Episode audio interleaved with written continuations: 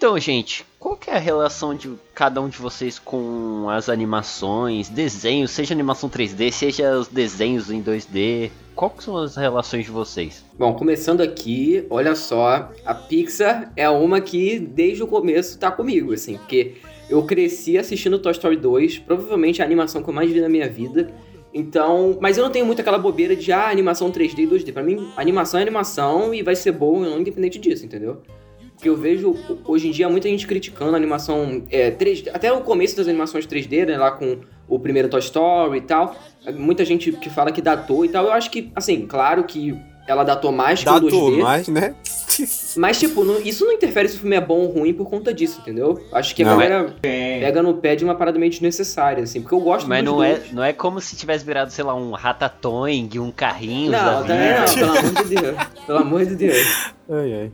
Ah, cara, eu vou falar o meu aqui, que a minha é bem breve, assim eu não tenho um, uma relação muito grande assim de hoje em dia ver muito muitas animações assim eu não se for olhar meu letterbox lá na for olhar as animações do meu letterbox não tem lá muita coisa assim. eu gosto muito dos filmes da Pixar dos começos dos anos 2000 que foi os que eu mais vi assim o meu favorito é os Toy Story os três filmes né o 4 a gente né finge que não aconteceu meu Deus.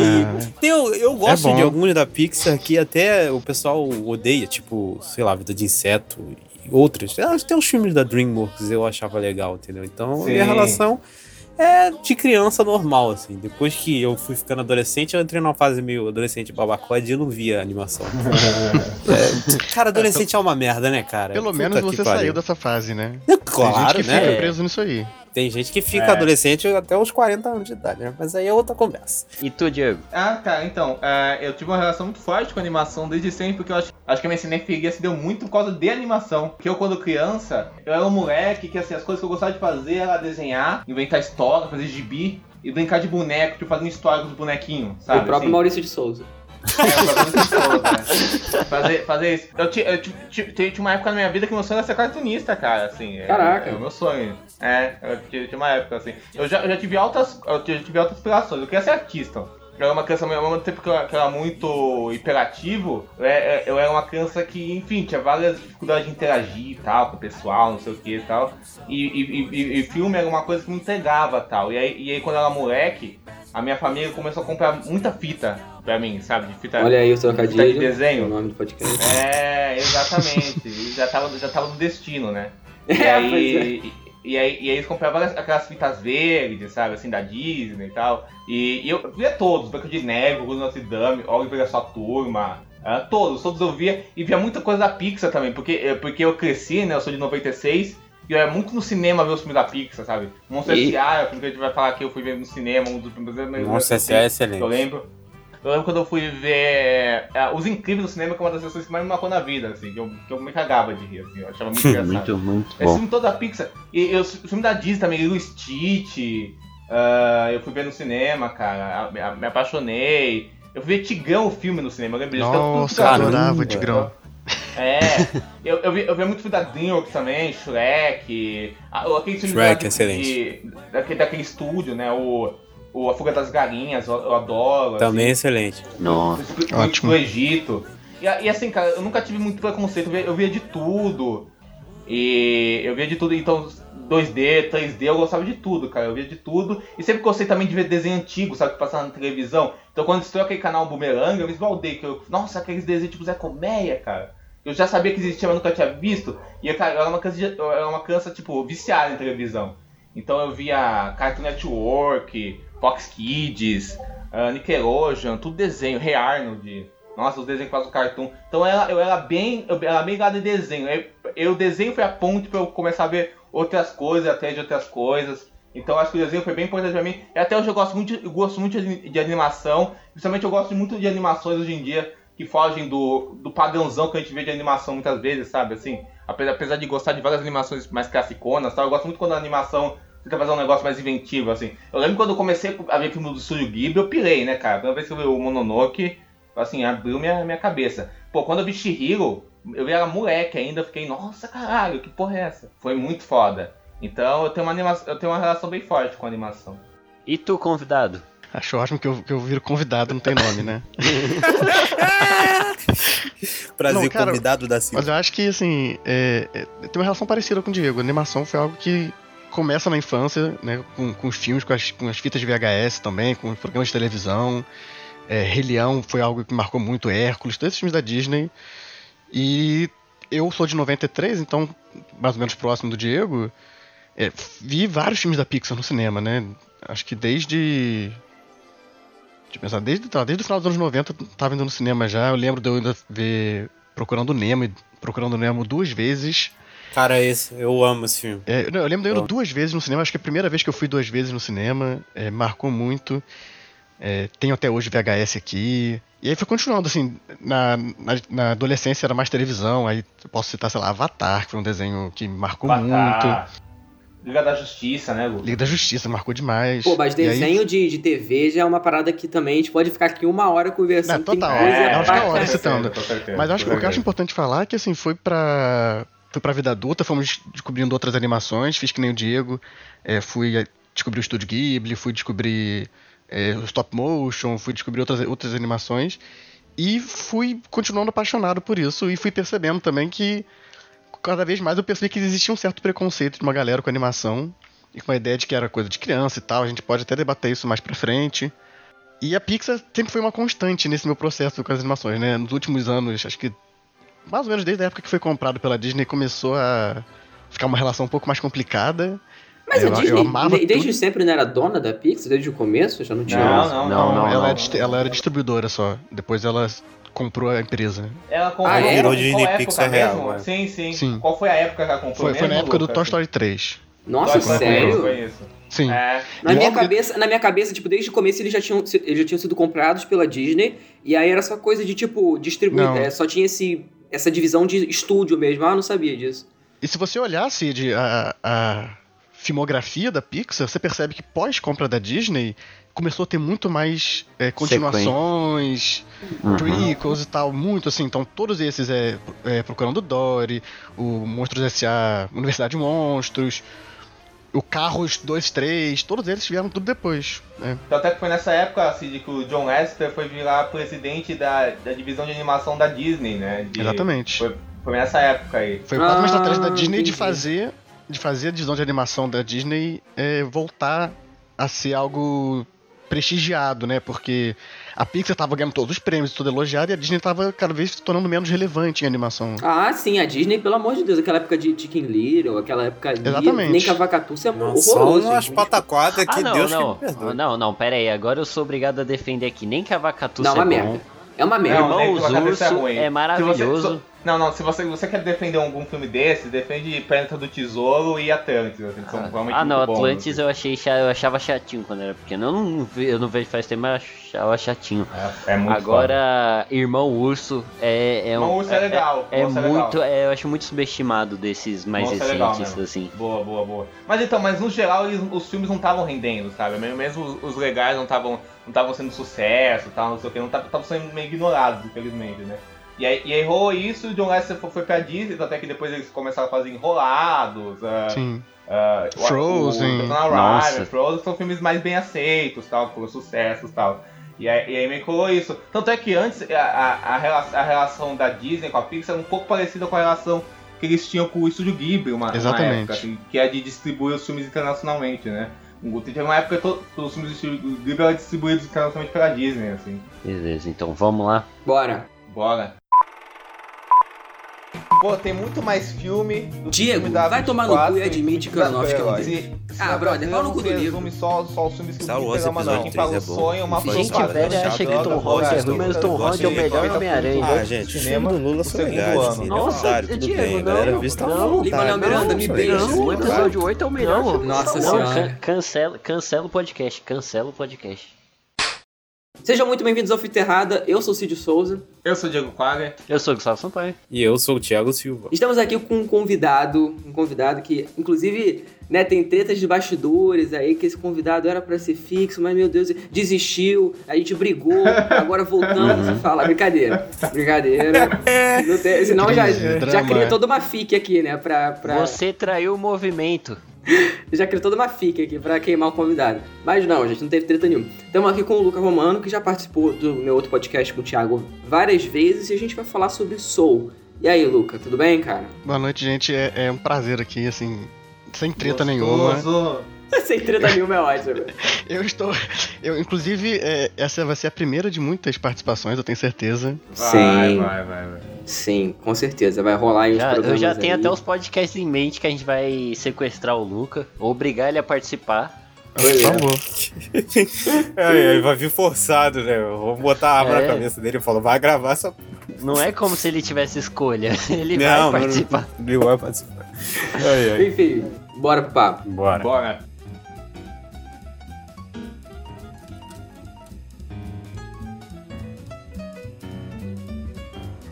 Então, gente, Sol, esse filmaço que nós vamos falar agora, dirigido pelo Peter Doctor, esse, esse grande diretor da Pixar, né? Ele, come, ele começou a trabalhar na Disney como storyboard, supervisionando a animação do primeiro Toy Story. Ele, ele, ele, ele ajudou no roteiro também, do Toy Story do Toy Story 2. E ele é um diretor com, com muitas inspirações, né? Ele, ele gosta muito do Miyazaki, ele gosta muito do, do Chuck Jones, do próprio Disney o Jack Davis, que é o, que é o criador do, do Garfield. E depois ele começou assim, né? Ele começou dirigindo Monstro S.A., depois ele fez o Up, e depois ele fez o, o Divertidamente, que eu acho que é o filme que meio que projetou o nome dele, assim, pra, nossa, pra ficar um nome conhecido. Aí ele fez o Soul, e, e, e, e, hoje, hoje em dia ele é meio que um, que manda-chuva, né? Meio da Pixar, né, depois da, da saída do John Lester e tal, com aqueles escândalos todos e tal. E o que vocês acham da filmografia dele? Vocês curtem? Vocês gostam? Cara, gosto muito dos filmes dele. Acho que, assim, o melhor é o Divertidamente, né? Tirando o, o Soul, que pra mim virou o melhor. E eu gosto muito também do Monstro S.A. Eu acho que é um filme que, desde quando eu era criança, eu sempre gostei. E quando eu revi também, eu achei excelente, assim. Eu gosto muito. O Up é um filme que eu gosto, mas eu não acho grande coisa, igual muita gente acha, assim. Eu posso, né, ofender alguém aqui, mas eu não, eu não gosto muito do Up, não. Mas os outros filmes eu gosto, cara. Eu acho bons filmes, assim, uma boa filmografia. Perfeito. E você, você Cid, o que você acha dele? Assim? Cara, então, eu, eu discordo aí o Thiago falando merda mais uma vez. Para mim, o Up é o melhor dele. Nossa, eu, eu amo Olha. Up. É um filme que eu vi no cinema. Eu acho que é o, o Divertidamente eu também não vi no cinema. O único que eu vi dele no cinema foi o Up mesmo. O Toy Story. O Toy Story não, o Monstros S.A. Eu via quando eu era criança em DVD inúmeras vezes, até o DVD arranhar, ficar ruim. Eu também amo Monstros S.A., mas o Up é, tem uma história especial comigo. Inclusive, quando eu fui ver o Up pela primeira vez no cinema, eu não entendi muita coisa. Tipo, aquele lance da, dela perder o bebê e tal. eu, eu, eu não entendi nada quando eu vi no cinema. Eu era muito novo para entender isso. E aí depois quando eu revi, tipo, eu revi ano, ano passado, acho que foi ano passado ou retrasado com o Thiago também. E aí, o Thiago não tinha visto, eu falei, vamos rever, eu vou rever e você assiste pela primeira vez. Eu falei, caralho, ela perde o bebê, porque isso não, não dá para pegar, assim. Então acho que todos os filmes dele tem um, um, um, elemento muito característico dele, umas coisas que eu acho que ele bota meio que pra fora, assim, nesses filmes, sabe?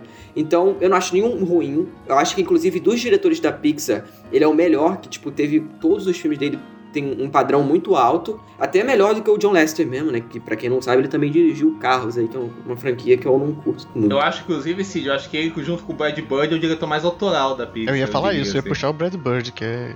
Que são os dois melhores. É, é, que, tipo assim, uma coisa que dá pra ver na, na carreira dele, você vê que tem muito uma pegada que ele, ele tá fazendo um comentário sobre alguma coisa, tá ligado? Geral, por exemplo, você pega Monstros S.A., você consegue correlacionar com coisas que ele apresentem o Wall-E, né? Tipo, embora o Wall-E não, não tenha sido o diretor, se eu não me engano, eu acho que ele só fez a história. É, é um dos roteiristas, é assim. Isso. Mas, por exemplo, você pega o Up, ele faz ali comentários, às vezes sobre sociedade, às vezes sobre uma questão, questões mais íntimas. Não, até o lance da solidão, do, do Carl e é, tal. Puta. Eu acho que todos os personagens dele estão tentando superar alguma coisa, né? Sim. Tem que lidar com alguma perda, né? Desde a, até a preparação da, da, da Boo e do Sully tem isso, uhum. do, do, do velhinho do Up com o menininho.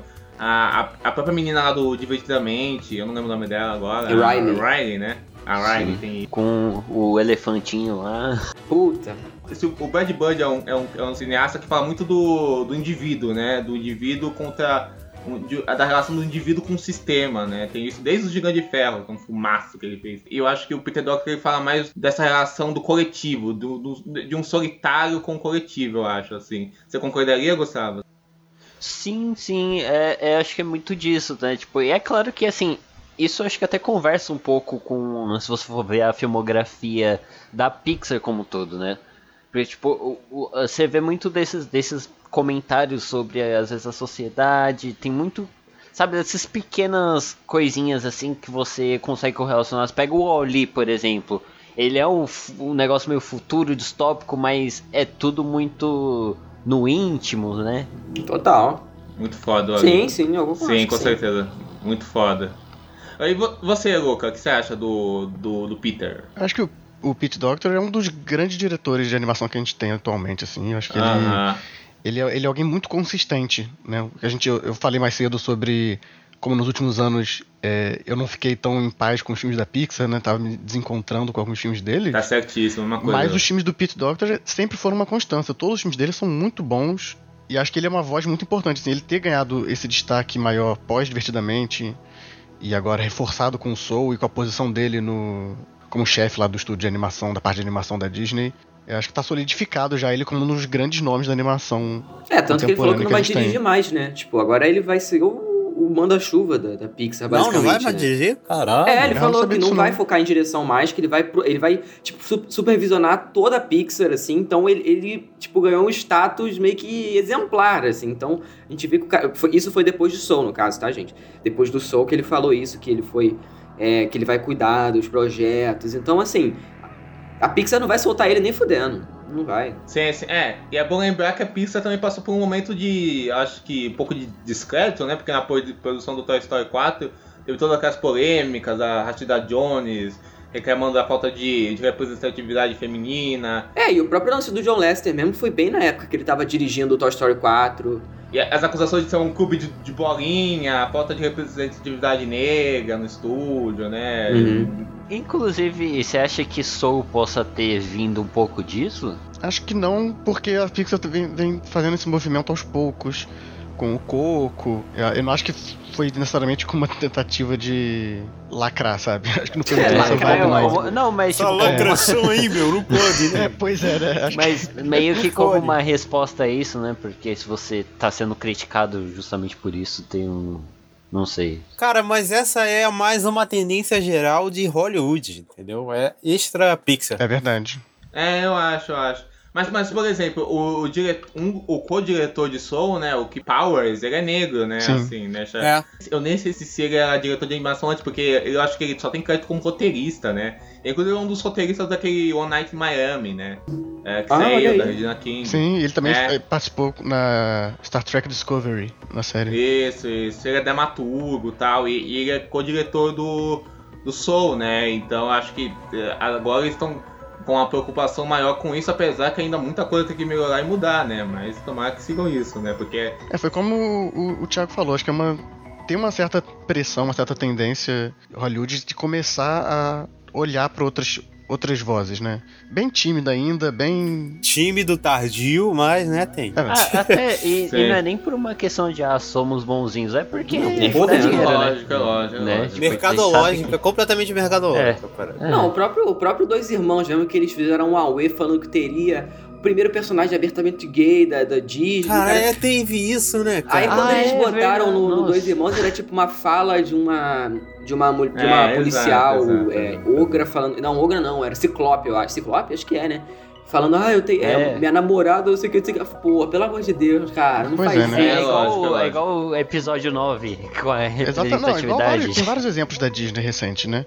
Acho que cabe a gente também é, é, valorizar quando é bem feito, né? Quando chamam pessoas para trabalhar. No caso do Soul, é, a gente vê uma preocupação maior, né? Não é. Sim, sim. Não é pra, apenas para vender. Né? Óbvio que também é um fator isso, mas. Lógico, lógico, lógico. Eu, eu, eu acho, Lucas, assim, já, já indo no que, eu, no que eu ia falar, eu acho que a gente também tem que ter consciência, uma coisa que eu sempre bato, que eu sempre falo, que é assim, a Pixar, por mais que seja essa empresa aí que marcou nossa infância tudo mais, e que faça filmes que a gente ama e não sei o quê, Uh, e, e seja essa, essa forma, nossa, uma empresa criativa, que o pessoal joga basquete na empresa, não sei o que lá, tal, que... Nossa, que ódio que eu tenho disso aí, desculpa, Que papinho mas... de startup Nossa, isso. é ping-pong no... Ai, se... que impulsiona a criatividade, tudo isso realmente é tal, mas tipo, não deixa de ser uma empresa por causa disso, né? Uma grande empresa tal, e lógico que que, que, toda grande empresa vai ter as suas problemáticas e a gente tem que estar muito atento para isso. Mas sobre o, o, Peter Doctor, cara, eu vou dizer que assim, eu gosto de todos os filmes dele, assim.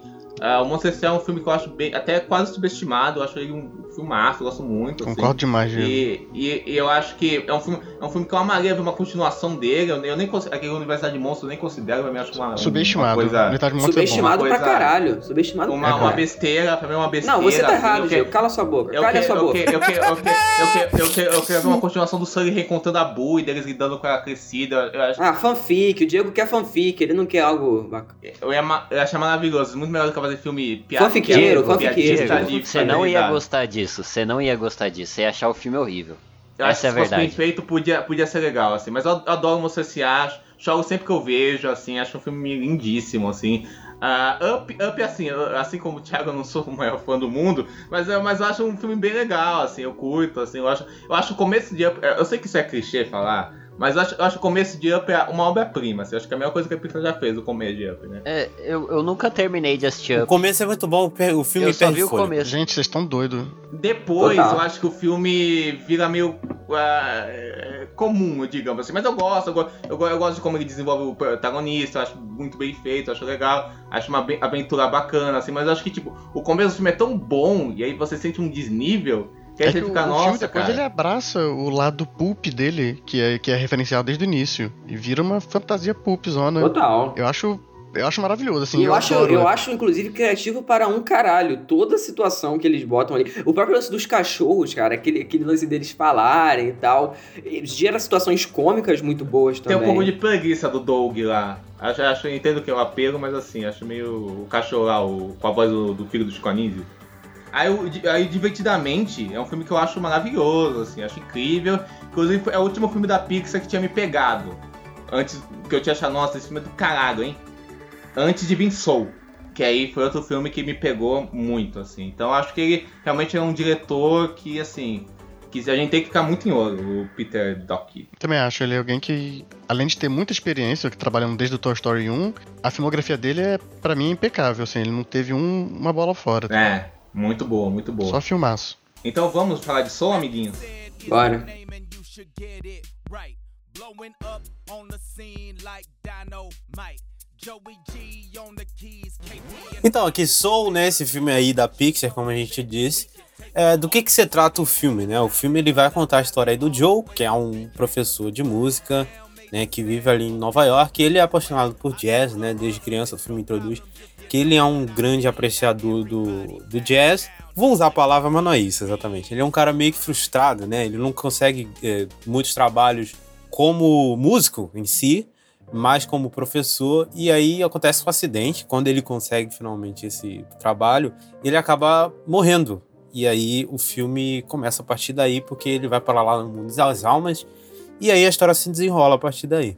Bem, quais as impressões iniciais aí do filme de vocês aí? O que vocês acharam no filme? Eu sei que muita gente aqui adorou, assim como eu, e eu sei que tem gente que gostou mais ou menos. Então, cara, como eu tinha falado, fazia, fazia tempo que filmes da Pixar não me empolgavam tanto, né?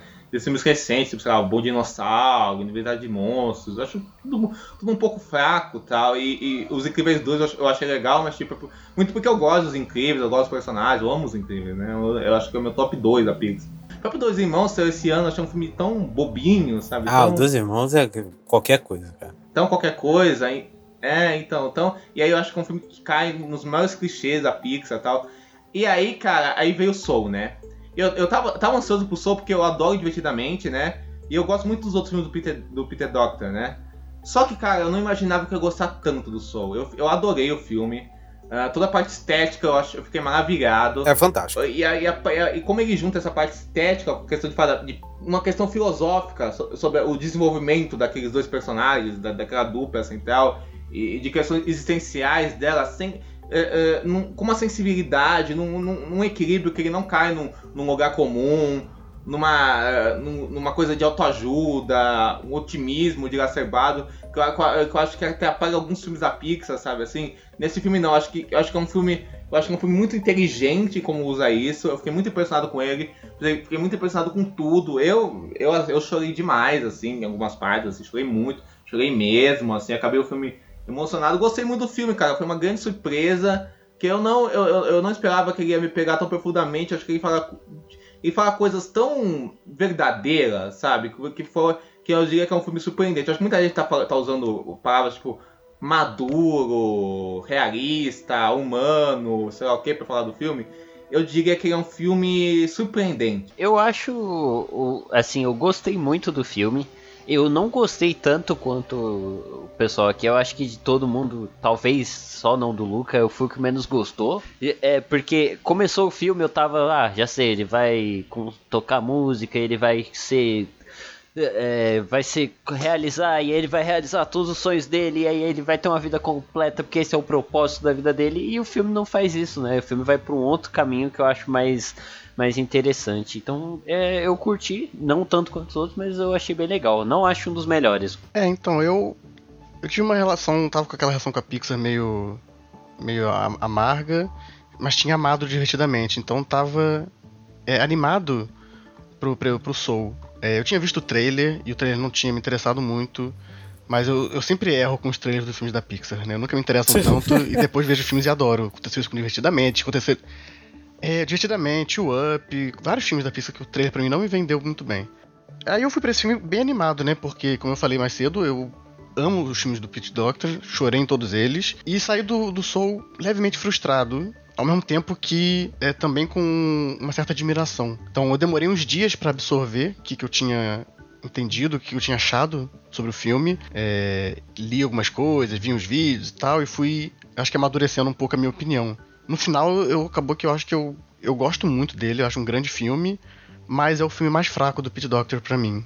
É, foi o que eu menos me envolvi, foi o que eu menos é, foi o único dele que eu não chorei. O único filme dele que eu não, que eu não cheguei a chorar. Todo outro, assim, eu, eu tenho um momento que me destrói e esse foi que eu fiquei um pouco mais distante, emocionalmente falando. Mas ainda acho que é um filme muito bom, que traz umas questões muito interessantes que a gente vai discutir mais pra frente. Cara, pior que eu tava até conversando isso antes da gente começar. Eu não lembro se eu chorei ou não, sabe? Enquanto eu tava vendo no. Eu, eu vi no dia 25 mesmo, quando lançou. E eu não lembro, cara. Eu, eu, lembro que eu fiquei muito emocionado. Isso eu fiquei. E eu também concordo que, pra, pra mim, é o filme mais fraco dele, mas ainda assim, tipo, é um filmaço. Só que os é outros isso, é tudo, para mim, cinco estrelas. E esse foi quatro e meio, assim. Já, adiantando, já até adiantei, né? Não podia nem falar, mas foda-se. Mas, mas esse é. No dia que tu viu, tu deu cinco estrelas, né? Ah, mas aí a gente é. vai pensando, a gente aí, vai. Ó, o, o Thiago sim, se vingando sim. do Cid. Não, pô, eu sou sincero, eu falo. Não, mas eu mudei eu minha nota também, sim. Eu mas eu mudei tá também. O Diego, inclusive, deu quatro estrelas e meia, depois subiu, depois abaixou. Então foi pior que eu. Sim, sim. Mas, o fiscal de Letterbox aí. Mas, mas assim, eu acho ainda um filmaço. E, e eu acho que é um filme que. Não sei, eu não posso falar pra todo mundo, claro, mas é um filme que meio que eu tava precisando pra esse final de ano, sabe? Do ano passado, assim. A mensagem. Pô, inclusive, no dia que eu vi esse filme, eu vi a bosta do Mulher Maravilha 2 aí, que puta que pariu. filme injustiçado, né? Nossa senhora. Assim, foi, Pô, pior foi, que eu também, eu comecei vendo esse filme, eu vi esse filme de manhã e de noite eu vi Mulher Maravilha 1964, um lixo de filme. Nossa, aí eu fiquei, por que, que eu fiz isso? Nossa, é, acabei com o é. dia, cara. Que, que inferno. Quem quiser saber o que a gente acha desse filme, ouçam o, o episódio anterior. Exatamente. É, sim, sim, sim. Que o Diego passa pano aí. Mas, é. o, mas o Soul, eu acho que, assim, tem tudo que a Pixar tem de bom, sabe? Eles conseguem trazer isso pro filme. Sim. O próprio lance do, do, protagonista, eu achei ele muito carismático, gente. O próprio lance dele depois, ele. Como tá com spoiler aqui, então a gente pode falar.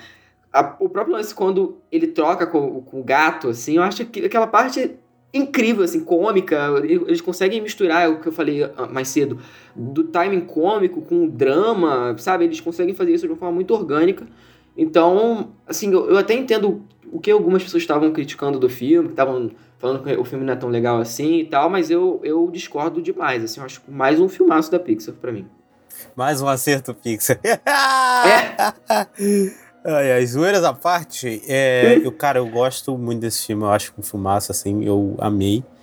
E é um filme que me tocou muito porque ele fala sobre assuntos. Que, cara, é, os assuntos que ele se propõe a tratar, para mim, ele trata de forma incrível, porque ele inverte muito do, do do que a gente espera no começo do filme. O próprio Gustavo falou que esperava que fosse uma coisa e ia completamente outra.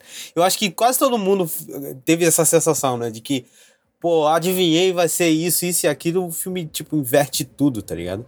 A própria, a própria questão de, né, que até uma, surgiu até uma polêmica de que, caramba, será que eles vão fazer o Joe o tempo inteiro com, com qualquer coisa menos um ser humano negro? Não, na verdade o filme inverte isso também e é um, menos uma preocupação. Eu acho que o filme é um desbunde visual também, né? Vários conceitos de animação eles estão muito bem retratados. Aquelas criaturas lá do Mundo das Almas, que é 2D no 3D, cara, aquilo é incrível. E elas É, são é meio muito translúcidas. legal. Cara, é muito bizarro e é um conceito muito legal. Eu acho que é muito bem executado, assim. Eu acho fantástico, assim. E, pô, cara, só tem, só tem elogios a passar esse filme, assim. Vai, vai ser eu o passador de pano aqui desse filme, cara. O, o Cid puxou algo que, que eu acho bacana falar, que mexeu muito comigo, é, negativamente, na verdade. É, você puxou a questão sobre o tom do filme, né? Sobre é, como ele mexe com drama e humor. E acho que pra mim, talvez o que seja um dos problemas do filme é, é que o humor dele não funcionou tanto comigo quanto do- Ah, de outros filmes dele. Discordo. É, não, mas é discordo, sim. pessoal, né? Sim, sim, Não funcionou comigo, discordo. Não, não. Discordo, não é você do está humor, equivocado, mas- cale a boca. Não, não, não, mas tipo assim, eu eu- eu- é que eu entendo não ter funcionado com o Luca, eu entendo, tipo, o humor é um negócio muito pessoal, né? Ah, tava total, gente, pelo amor de Deus. É. Ah, total. E assim, é, é curioso, porque eu sou alguém que eu, eu amo gatos, eu sou apaixonado por gatos, e quando eu vi que tinha um gato, eu falei, putz, perfeito, eu vou adorar isso. E essa parte do meio, é, o humor que fazem com o gato, e, e, e depois a gente vai entrar mais a fundo nisso, mas da 22 no corpo do Joe, isso tudo não funcionou tanto Você comigo achou, assim. mal, você achou mal equilibrado, né? Você achou mal equilibrado o tom, né? Você- É, acabou que eu não, eu não tava me divertindo necessariamente. Eu tava muito mais interessado e engajado na parte do, do, do drama do Joe do que em qualquer cena de humor que tava tendo ali, que não funcionou tanto comigo. É engraçado esse lance de, de, de choro, né? Que, tipo, todo mundo falou que chorou aí no filme. E pra mim foi engraçado porque eu não esbocei uma lágrima durante o filme inteiro, mas o filme acabou subiu os créditos, meu amigo. Aconteceu um negócio, né, cara? Porque foi, engra- foi tipo, o filme acabou. Eu parei, acabou o filme, subiu os créditos. Eu parei pra pensar no filme, tá ligado? Não tem aquele momento que você reflete sobre o filme inteiro. E aí veio, Sim, parceiro. sim. E aí bateu, tá ligado? Eu falei, caralho, que filme é esse, maluco? Eu Cara, fiquei realmente assim, impactado. Assim, Thiago, teve duas partes assim. Eu comecei a chorar na cena do flashback, que aí, nossa, Eu acho que quem é, começa é a lembrar grande cena essa desse é filme, né? fantástica. a Acho vida essa é fantástica. dele e tal. E, e, aí, tá- e, e aí depois, quando ele se reencontra com a 22, daí pra frente eu só. pá, Só, só, Choros. parar, só começar a chorar. Só choro. Sim, né? até- Foi muito foda. Tipo assim, conceitualmente até eu acho muito legal como eles trabalharam tudo de forma muito criativa, né? Tipo, você ter esse seu momento no qual você. É como se sua alma saísse do corpo, né? Tipo, é o momento que você tá aproveitando a, a- aquela sensação. E aí você vai pro. Aí eles até traduzem isso visualmente, né? Você vai pra um outro mundo. E aí, tipo, mostra as pessoas fazendo as coisas que elas adoram e tal. Essa questão visual do filme eu acho impecável, porque tipo, eu, eu gosto muito dessa coisa que todo mundo comentou do filme, de, dessa, dessa coisa, desse contraste entre uma Nova York realista e um mundo de fantasia, né? Que explora várias técnicas de animação, né? Uma, uma Nova York que é quase uma pintura, Nossa, né? Quase lindo. Fotográfica, né? Eu acho essa representação de, de Nova York, assim, muito, tão linda quanto a representação de Nova York de Homem-Aranha no Aranha Verso, assim. Que são. As duas, né, retratam a cidade muito bem. Só que no caso esse filme é foda. o- Vai se né, fuder. né, A gente nem começa, Cid, por favor. Mano, nossa, inclusive, en- enfim, a hipocrisia, porque esse filme aqui ele tem várias cenas que lembram muito visualmente o Aranha Verso, inclusive. Aham, aham, Aquela aham. cena que ele, ele pulou ali da, da esteira e ele técnica, cai né, e começa a alterar ali, aquilo ali é Aranha É. Verso purinho. Ah, quando é bem trabalhado Fudido. fica legal, né? Claro. Então. Enfim, tipo, é, gente, vocês- vocês, não sei se vocês viram, mas o, a Disney Plus, que foi onde eu assisti o filme, eles têm a opção de você ver meio que os extras, né, do filme. E eu cheguei a assistir um deles, just, Putz, não vi. e é muito, eu acho muito bacana isso. Eu acho que todo streaming devia tentar fazer isso, porque é algo que eu sinto muita falta nesse mundo eh, de streaming. Que eu adorava ver É, o, extra. o Disney Plus tem de quase todos os produtos originais dele. O do Soul, eu vi um justamente sobre é, a questão da estética do filme, e sobre a criação desse mundo é, no além, da, além do material, né? Que, que não é nem o céu, né, nem o inferno, eles não, não entram muito nesses detalhes, de- deixa um pouco mais ambíguo, mas é esse mundo das almas.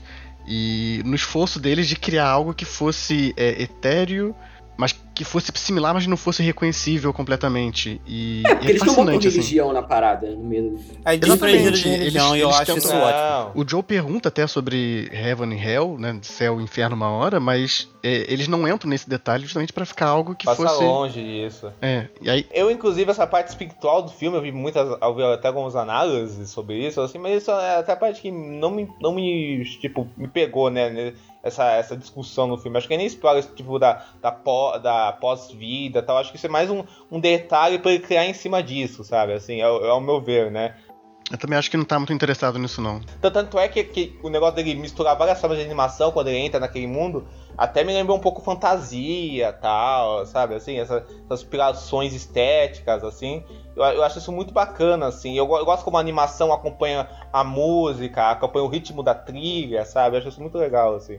Uma coisa incrível que eu acho da, da parte visual do filme é, e aí tem a ver muito com a tecnologia da- que a Disney e a Pixar vem desenvolvendo nos últimos anos, mas assim, o, o que eles conseguem fazer com iluminação e com foco é assim, é impressionante. É, eles começaram a desenvolver isso, eu estava vendo um vídeo falando sobre. É, eles começaram a desenvolver, acho que desde o Toy Story 4, talvez, ou talvez um pouco antes. é, começaram a desenvolver uma tecnologia para tentar imitar iluminação real- mais realista e foram aprimorando isso e acho que do no Toy Story 4 eles começaram a brincar com o foco da câmera mais, né? E esse filme, se revendo cenas dele, é, acho que com certeza é o filme mais cinematográfico da Pixar, assim. No sentido, Ah, no sim, sentido de certeza. simulação da linguagem cinematográfica tradicional de câmera, né? De, Perfeito, Luca. Perfeito. e acho assim, é belíssimo que eles, o trabalho que eles fizeram. E acho que pra quem para quem tiver interessado, acho que vale a pena ir atrás tanto dos extras que estão lá no Disney Plus, quanto ir atrás de alguns vídeos no YouTube que tem sobre isso e tal, que é fascinante de se ver. E uma coisa, Luca, que eu gosto muito é que eu acho que. Acho que um dos diferenciais pra gente gostar. As pessoas gostar muito da Pixar, Kamar, bababá, bibibi. Eu, eu, eu acho que é muito essa coisa, o eye candy que eles têm, sabe assim? De, de, de, ser- de serem filmes visualmente muito belos, né? O Ori, cara, é um filme, né, espetacular, Ori, né? Assim, o Ori é que é É, mas mas é, é- é- são belos não só na estética do, do traço do, do desenho É, ou, ou- ou- ou da tecnologia, mas são belos, eu acho que cinematogra- cinematograficamente falando, É, sabe? Meu, meu, meu ponto é esse, né? Porque o Ali, por exemplo, é um filme que conta a história dele do jeito mais cinematográfico possível, né? Com, com, com o teatro narrativo das imagens, né? com a construção cinematográfica das imagens, né? O filme da Pixar tem esse diferencial de, sei lá, os bons, né? Pelo menos, ser qualquer uma animação genérica que você vê por aí, saca? Assim. Ah, então acho que, que o Soul acho que impressiona muito por isso, né? esse, esse cuidado estético que, que, tipo, que se fosse só estética pela estética, também podia ser, tipo, foda-se.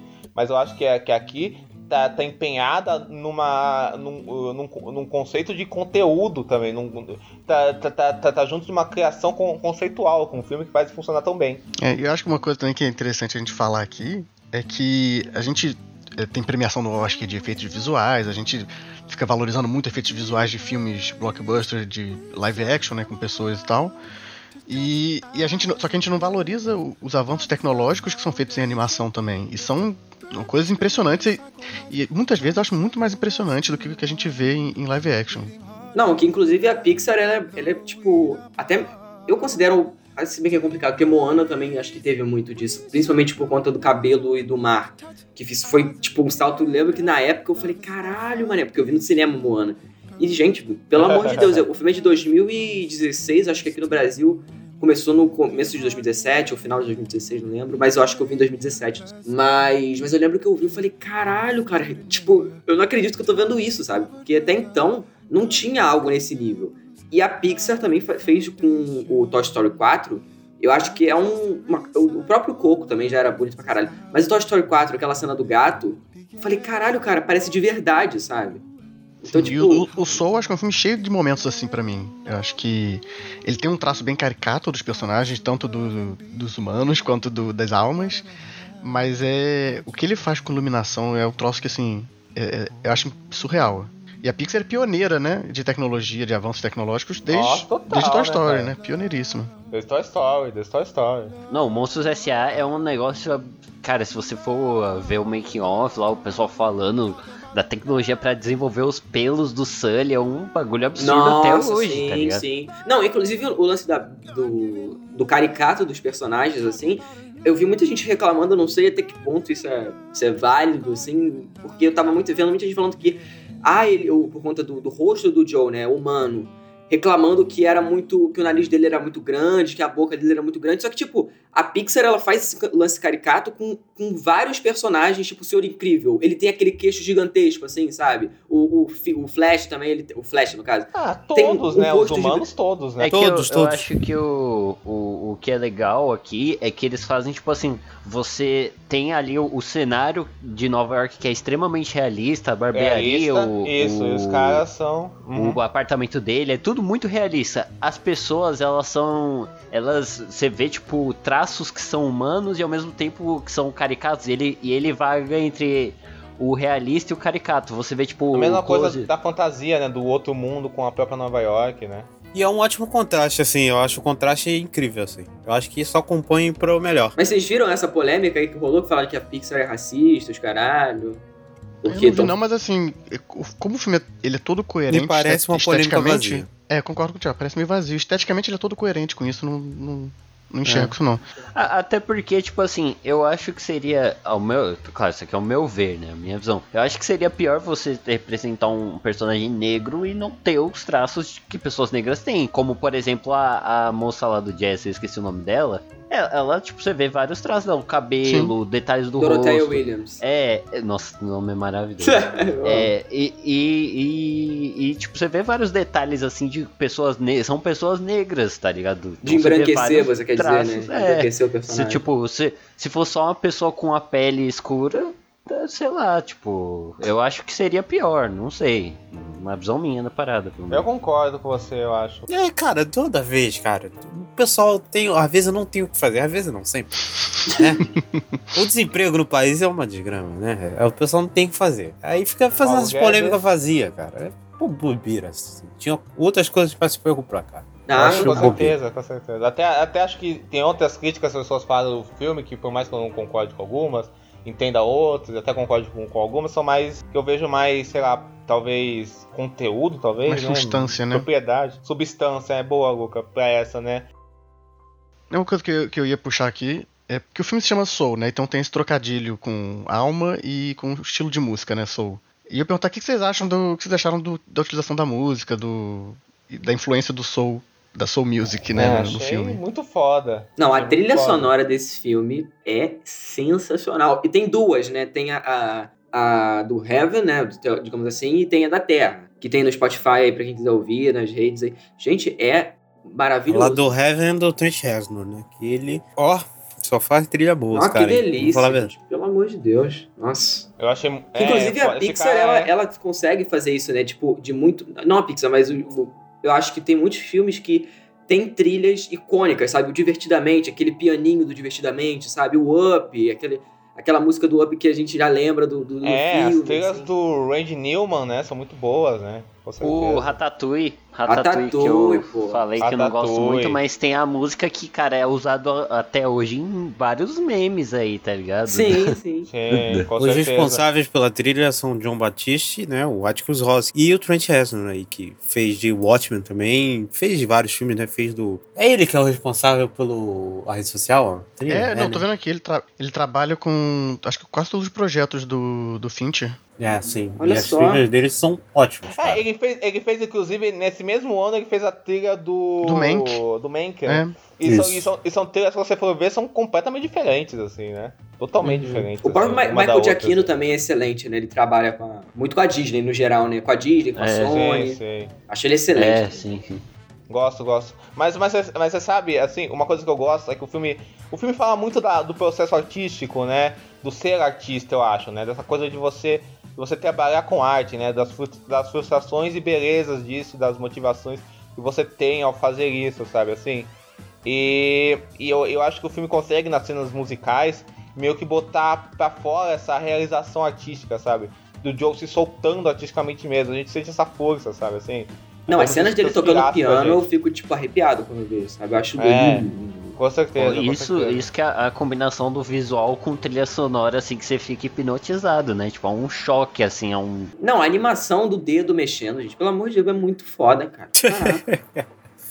Nossa.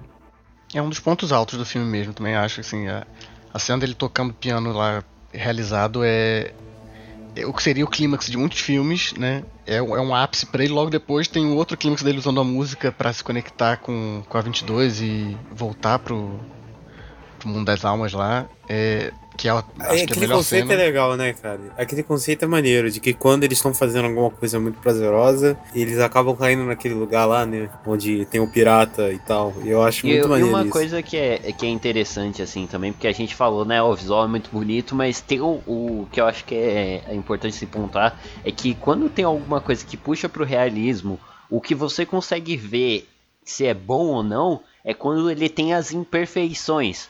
Eu não sei se vocês já viram isso, tipo assim, você vê tipo detalhes nele, tipo assim, ah, tem um suéter ali, tipo, bonitinho, aí tem uma linhazinha puxando, assim, Uma linha, tipo assim, é uns, são pequenos detalhes assim que você fala, putz, teve um trabalho aqui que a pessoa foi lá e fez. Então, por exemplo, quando ele vai no ateliê da mãe dele, você vê que tem todo aquele cenário lá muito bonito e tal. E aí você tem um, um negócio na parede que ele fica lá de fundo. É, e tem vários, é, eu não sei o nome daquilo, são os negócios que enrolam, rolo de linha, sabe? E aí você vê assim vários na parede e eles não estão perfeitinhos aliadinhos, eles estão ali como da maneira que seria se você entrasse no ateliê de verdade, que a pessoa tira, aí tipo tá tem vários seguindo assim a sequência, aí tem um que tá fora. Então tem vários, tem alguns em cima da mesa. Então tipo a maneira como o cenário inteiro é montado é muito interessante. E cotidiano, né? Te emerge ainda mais o cotidiano daquelas figuras, né? Eu acho que isso é primordial pro filme, né? Já, já- vocês, a gente tá falando muito de realista, de realismo e tal, não sei o que. Uma das discussões que surgiu com o filme é, é que o filme seria adulto demais e que a Pixar estaria atraindo as crianças. Nossa eles estão fazendo Senhora. filmes muito adultos. Cara, o que vocês acham dessas, desses argumentos? Você acha que o filme realmente é tão adulto assim? Você acha que, que isso realmente é um defeito? Ou, você, ou vocês não. Ou, o que vocês acham dessa discussão toda que teve? Cara, eu acho isso um argumento burro e essa discussão completamente rasa, assim. Porque, tipo, gente, pelo amor de Deus, vamos falar a verdade. Pô, os caras ficam tratando como se a criança fosse incapaz de entender tudo, assim. É- cara, é ridículo, pelo amor de Deus, gente. Não é nada de é, é, ultra complexo, sabe? Não é a teoria da relatividade, Não, cara. É, e tipo assim, eu acho que, tipo, por mais que a, a Pixar, a, a- aquilo que a gente discute, a Pixar, ela faz animações que, que por mais que essas animações tenham público-alvo co- como público-alvo crianças, ela sabe que adultos também assistem. Então tem muitos temas ali que são abordados que, claro, se você for uma criança de 5 anos de idade, você não vai entender, mas ainda assim é um filme mega colorido, é um filme bonito, é um filme divertido, tá ligado? Tem Não, e ele tem um- elementos. Ele tem- cara, eu fico pensando, ele tem alguns dos elementos que me fez me apaixonar por vários filmes da Pixar quando eu era criança, entendeu? Então acho que, tipo. é- é- e, e eu não entendia, como eu já falei, tem filmes da Pixar que eu não pegava muita coisa na época e revendo hoje em dia eu pego. Mas aí eu falo, porra, eu acho que não é só isso, sabe? Não é só, ai meu Deus, a mensagem de morte, criança não pode ver morte, isso é uma bobeira do caralho. Ah, pelo amor de Deus, cara. É, se fosse Pô. assim, não ia ter Bambi, né, cara? Pô, Rei Leão, que chatice. É o Rei Leão, pô.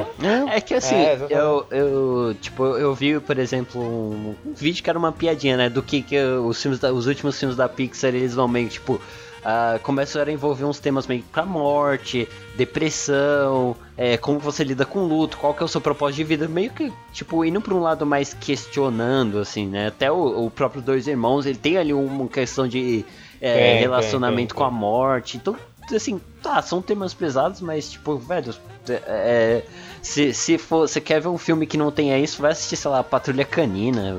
Não, e- É, e assim, vai- Gustavo, é, esse tipo de tema tá presente em animação desde sempre e, e É o que eu falei, Bambi. né? Exato. Exatamente. E tá presente em animações, como o Diego falou, né? Bambi, Rei Leão são animações extremamente populares da Disney desde sempre. Eu acho que o que tá por trás desse discurso é um grande preconceito com a animação, como se fosse coisa que tinha que ser pra criança, e um preconceito, como o Thiago falou, com criança, né? Porque é tipo, como se fosse um tipo de criança que não pensa, né? E, e a gente sabe que não é assim. E aí, por trás desse discurso, as pessoas, né, inventam que o filme tem que ser pra criança que tá lá pra ver, sabe, sei lá, Minion. Ou Qualquer porcaria desse. Não, eu acho bobo, eu acho bobo porque, assim, é, é a mesma coisa de você colocar tudo no mesmo, na mesma caixinha, sabe? Tipo, ah, todas as crianças vão gostar. Não, não existe essa parada de unanimidade. Tipo, igual, por exemplo, falar que todas as pessoas negras gostaram de Pantera Negra, todas as mulheres gostavam de Mulher Maravilha, sabe? Não tem isso, cara. Não existe isso. Toda unanimidade é burra, né? Já dizia Nelson Rodrigues. Certeza. E essa visão que, tipo, animação é uma técnica só, gente. Não é, não é É, nada mais do que é isso. não gênero, é né? técnica, até não porque gênero. você Até porque você também tem pessoas atuando, né? Querendo ou não. Você vai ter pessoas ali do, na, Ah, no voice acting, claro que é. É, tem, tem gente ali atuando. que Diego e Thiago não são muito adeptos, mas, pô, videogame, cara, os caras usam coisa de captura de Motion movimento. capture, pô, Em- em- Não é nem em- motion, mas eles estão em- usando a expressão performance capture pra. É, porque. Enfim, é, não vou entrar em detalhe aqui, mas ainda assim a atuação às vezes tão quanto. Não, tu pega o The Last of Us 2 é melhor que muito filme É. aí, cara. Pelo amor de atuação, tá maluco, cara. Sim, sim. Então, é, é, sei lá, cara, é só. Pra mim. Pra mim é só querer emburrecer o, o negócio. Não ia ser uma animação melhor se tratasse de outro assunto, tá ligado? E acho que as pessoas também se- ficam se espantadas, né? As pessoas se, se assustam com, com vem um tema um pouco mais que provoca. É, exatamente, né? E, e, e quando a gente falou, o filme é todo. O filme, o filme, o filme tem muito humor, assim, eu acho que é um dos filmes da Pixar que melhor usa humor, assim, pra mim, assim, de, assim, de, de longe, assim, porque eu acho que, que é um filme bem engraçado, porque ele não cai num, num- lugar comum de ter um alívio cômico, sabe? Assim, até tem o Terry lá, que você pode dizer que é um alívio cômico A própria. Tina Fey, é uma ela tá excelente pra mim, assim, meu Deus do céu, o destaque. Tem, assim, incrível, tem, tem incrível, aquele incrível. hippie lá, tem um, tem um personagem outro, mas de fato não tem, mas, não mas, tem tipo assim, o são alívio personagens cômico. muito pontuais, Exato, né? é, são é. personagens, tipo, é uma, é, uma coisa, é uma coisa mais discrete, É, assim, é. ah, é o momento desse cara, é o momento do outro Não, cara. não tem o Minion, não tem o, o, o esquilo do Era Gelo, não tem um personagem pra isso, sabe? O próprio Moana tem personagem que tá lá só pra isso, só pra ser engraçadinho. Exato. Mas o exato. Moana é foda também, pô. E- O, bom, sim, eu, não, Eu é um curto, filmaço, eu eu adoro, eu mas, é, mas o Soul, ele de fato ele evita isso, né? De ter um personagem que é Filmaço, só calma, isso. né, gente? Também. Eu acho, eu acho Moana um filmaço, Filmaço. eu gosto muito. Não, Moana é Tá bom, maravilhoso. Moana é maravilhoso. Dessas princesas recentes da Disney é a melhor. Só um bagulho aqui, é só um bagulho aqui falando é, dessa discussão em si. Cara, o pessoal fica falando, ah, não sei o que, porque não pode falar de morte. Gente, morte existe, é presente nas relações humanas, cara. Todo mundo vai morrer. É, tipo assim. Não, e é por isso que eu acho que tem é tanta, essa? tanta gente traumatizada. Porque, por exemplo, é, na minha família, quando eu era criança, cara, eu já fui muito enterro, tipo. Isso pra mim sempre foi uma constante. assim, eu nunca, quando eu vi assim, criança e tal, eu entendia e tal. Minha, minha mãe e meu pai sentaram, me explicaram. Eu, eu lembro que, eu lembro que é, quando era bem novinho, falaram, é, falavam que meu avô tinha ido pro céu. Tinha subido a escada pro céu. Eu falava, algum dia ele vai descer a escada de volta? E aí depois, e quando eu perguntei isso, que me explicaram que não, não tem escada de volta. Então eu acho que isso tem que ser uma coisa que as pessoas têm que conversar sobre, sabe? Normalizado, né? Com certeza. E você sabe, cê, cê sabe, Cid, assim, por exemplo, eu revi esses dias, ah, essa semana, inclusive, que a gente tá gravando, o Em Busca do Vai Encantado. Que é um filme que já apresenta pra criança conceitos de morte, sabe? Assim, é, é, aquela questão de preconceito, sabe? Várias questões de perda, sabe? De, de adoção, por exemplo, assim. E assim, de interesse, é de interesse de quem que isso não seja discutido com as crianças, né? Exato, exato, Por quê? exato. É, é, As crianças têm que ter esses conceitos quem interessa normalizados na calar a cabeça pizza? dela, né?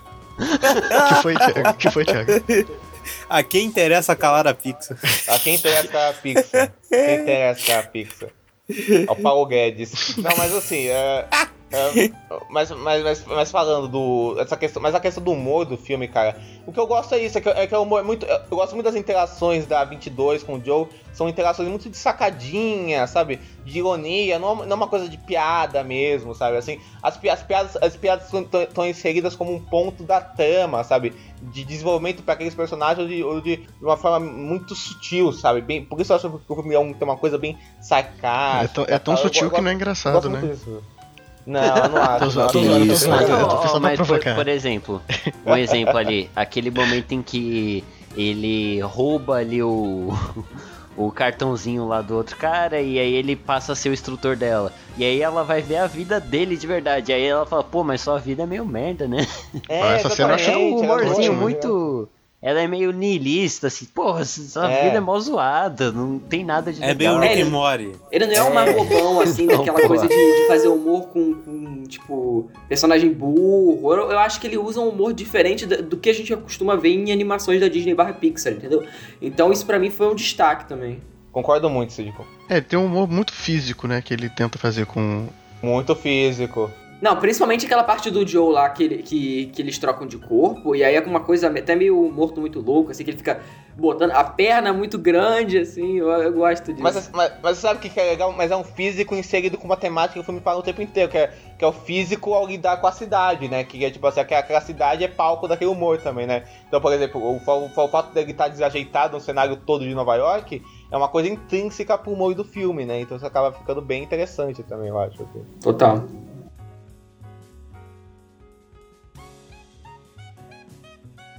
Mas então, cara, eu acho que um dos destaques do filme, inclusive, é essa dupla que, que, que se forma entre o Joe e a 22, que eu achei sensacionais. Eu, gostei muito do desenvolvimento dos personagens, em, no, em como o filme, em como o filme desenvolve tanta interação entre os dois, tanto as inseguranças e a personalidade de um do outro. E eu achei a- o Jamie Foxx e a Tina Fey sensacional o trabalho que Excelente. eles fazem. Assim, Química Incrível. deles muito boa. Inclusive, o, o Jamie Foxx, ele é um comediante lá fora, né? Tipo, É um ele- comediante. Ele, tem um trabalho de comédia. começou assim. como comediante, ele começou fazendo É. aquele, aquele live single que é. Sabe que É, ele era mais de é. drama, assim, sabia não. Né, Ele fazia Ele come- stand-up começou como tudo. comediante, faz- fazendo sketch lá no, no programa, nesse programa live single, que inclusive era um programa que, que tinha todo o elenco negro e o único branco era o Jim Carrey, era a cota do branco, assim. Caralho. E é, era tipo, Você era falou tipo um desse Saturday- programa no, no, no Serious Cast, não falou? É, falei, era, era tipo um Saturday Night, era tipo um Saturday Night Live negro, assim, ele foi, ele foi criado inclusive como resposta pro Saturday Night Live, porque eles acharam, porque o- o- os comediantes negros estavam muito, estavam muito putos com a representatividade, com a representatividade negra do Saturday Night Live na época, tal. Aí eles fizeram o live single, né? E o James Fox era um dos atores lá, tal, e depois ele fez uma carreira que o pessoal conhece mais de drama, ganhou, ganhou, ganhou o Oscar pelo, pelo Ray, fez, os, fez o Colateral, né? E- Então- Ele, ele tem, tipo, até a, a imagem dele, ele ficou com uma cara de séria, né? Porque você vê ele atuando muito como personagem sério, assim, tipo, até nos blockbusters que ele É faz. sempre tipo, o cara Taxi- assim. é, Baby Driver. É. É, B10, tá-. Baby Driver, o, Baby o. Django, é o cara Django. sério, assim, é o cara que tá Sisudo, bravo, sisudo. assim, então. Sem, É. sem Mas- mas- risadinha, mas- sem risadinha. Sem risadinha. Mas, mas olha como é sensacional. O, o Django, por exemplo, é completamente diferente do nerdão que ele faz no Colateral, por exemplo, né? Que é Nossa, com que susto. Diego. No espetacular Não, mas aí a gente esquece, cala a Eu achei que você ia citar isso, Diego. Eu levei um susto aqui. Não, isso aí, isso é horrível. Eu tô falando, eu tô falando Na hora que ele tá falou incrível, nerdão, assim. Eu também, eu também. Eu pensei, Pois não, é, eu eu- também.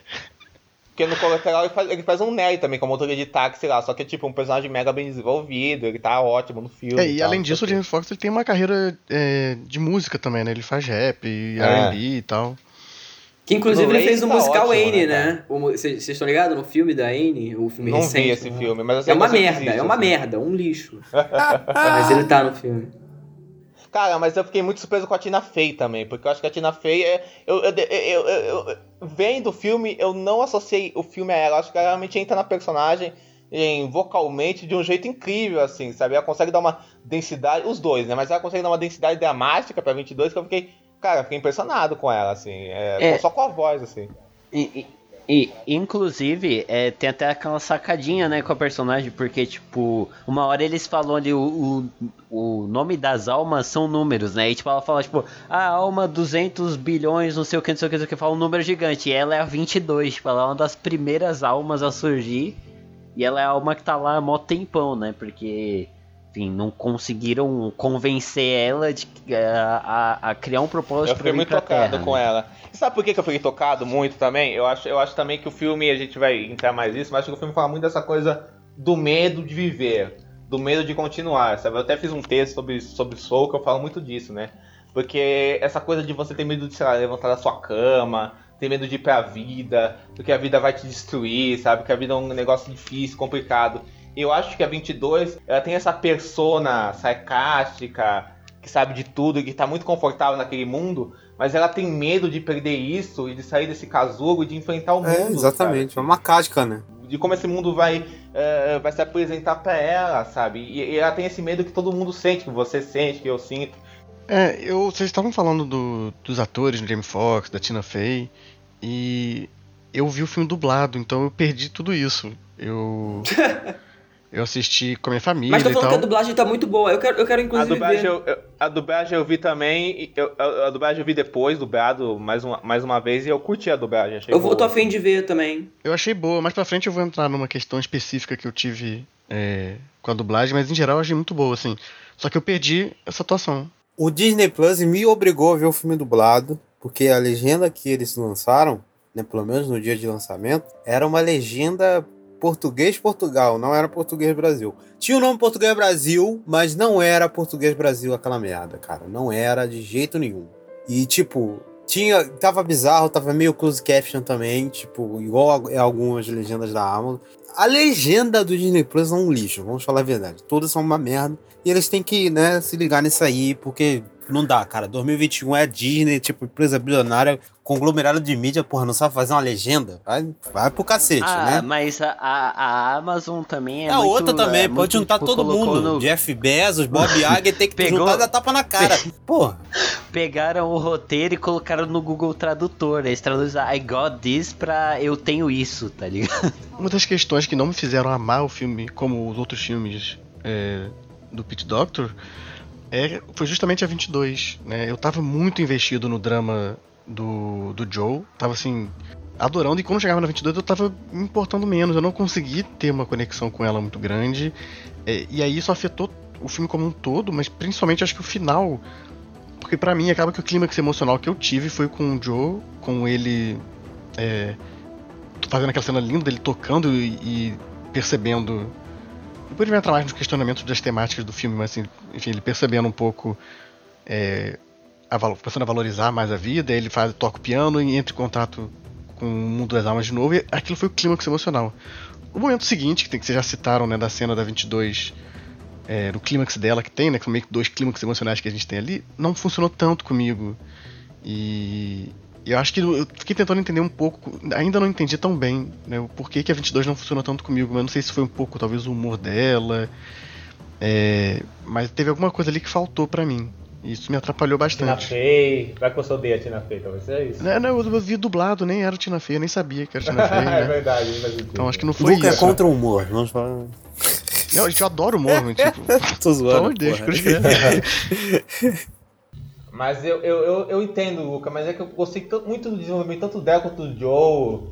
E, eu, eu, acho legal, tipo, os temas que me falam. Muita gente fala, nossa, mas o filme tem esses temas e não se aprofunda neles.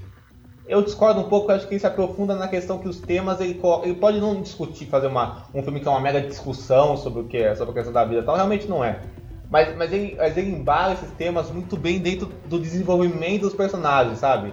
Então, tipo, o que acontece com aqueles personagens está dentro dos temas que ele faz. Então, por exemplo, o Joe, o, o, o Joe com a questão dele aproveitar a vida e, de- e da questão da arte dele e dele perceber a vida em vários sentidos, sabe? E dele continuar com isso e dele se abrir pro mundo. Porque não é, porque não é só uma coisa que a gente tá falando que é aproveite os bons momentos da vida. Lógico que tem isso também, lógico, lógico que tem isso. Mas, por exemplo, não é só isso, é uma coisa também de, de viver, sabe? De você, de, você, não, de, você não se resumir só. Não, esse lance dos sonhos mesmo, né? Tipo, existia um sonho de tocar lá e tal, depois, e depois que você cumpriu esse sonho, e acabou? Acabou a sua vida? Tipo, você não vai viver mais? Acabou sua vida, né? É muito difícil, né, Diego, falar desse filme, falar dos personagens, sem falar da- do que eles representam tematicamente, né, e do arco deles. É lógico, porque eles são isso, né? Eles basicamente são isso, né? E, e o filme, e o filme, eu acho que um- um- uma qualidade do filme é que ele embala essas temáticas dele muito fortes dentro do arco dos personagens, sabe? Por isso eu gosto É um filme muito que tem, tem um foco muito grande, né? Tipo, o- se a gente parar pra pensar, quase que não tem coadjuvantes relevantes é, que aparecem no filme inteiro constantemente, assim, né? Vamos dizer. Como- são- adjuvantes são, pontuais. são pontuais pro andamento da trama, assim, né? São bem pontuais. Tem o, Zé, tem o Zé, que foi quando a tradução com o Zé, que é, que são aquelas É boa, Aquela é boa essa tradução. consciência coletiva, que é muito, eu acho muito engraçado. Uma delas é Alice Braga, inclusive. Na, em É. inglês, assim. Alice Ah, é, Braga. Alice Braga. Eu tenho que rever esse filme legendado. O Terry é o Cid, né? A gente sabe que é a versão do Cid da Pixar. Tem o. Cu. Te- temos ali também o pessoal da barbearia, que um deles, inclusive, é feito o amigo dele lá, que é meio babaca com ele e tal. Então, a, a voz dele é feita pelo David Diggs. Sim, o exatamente, Lafayette exatamente. de Hamilton. O meu marido, Tá, meu, meu segundo marido, Pierce. na verdade. O primeiro é o Lin, o segundo é o David Diggs, Pô, mas tá, tá podendo, hein? Tá, ele é. Nossa. que pariu. Vou nem falar nada desse cabra aí.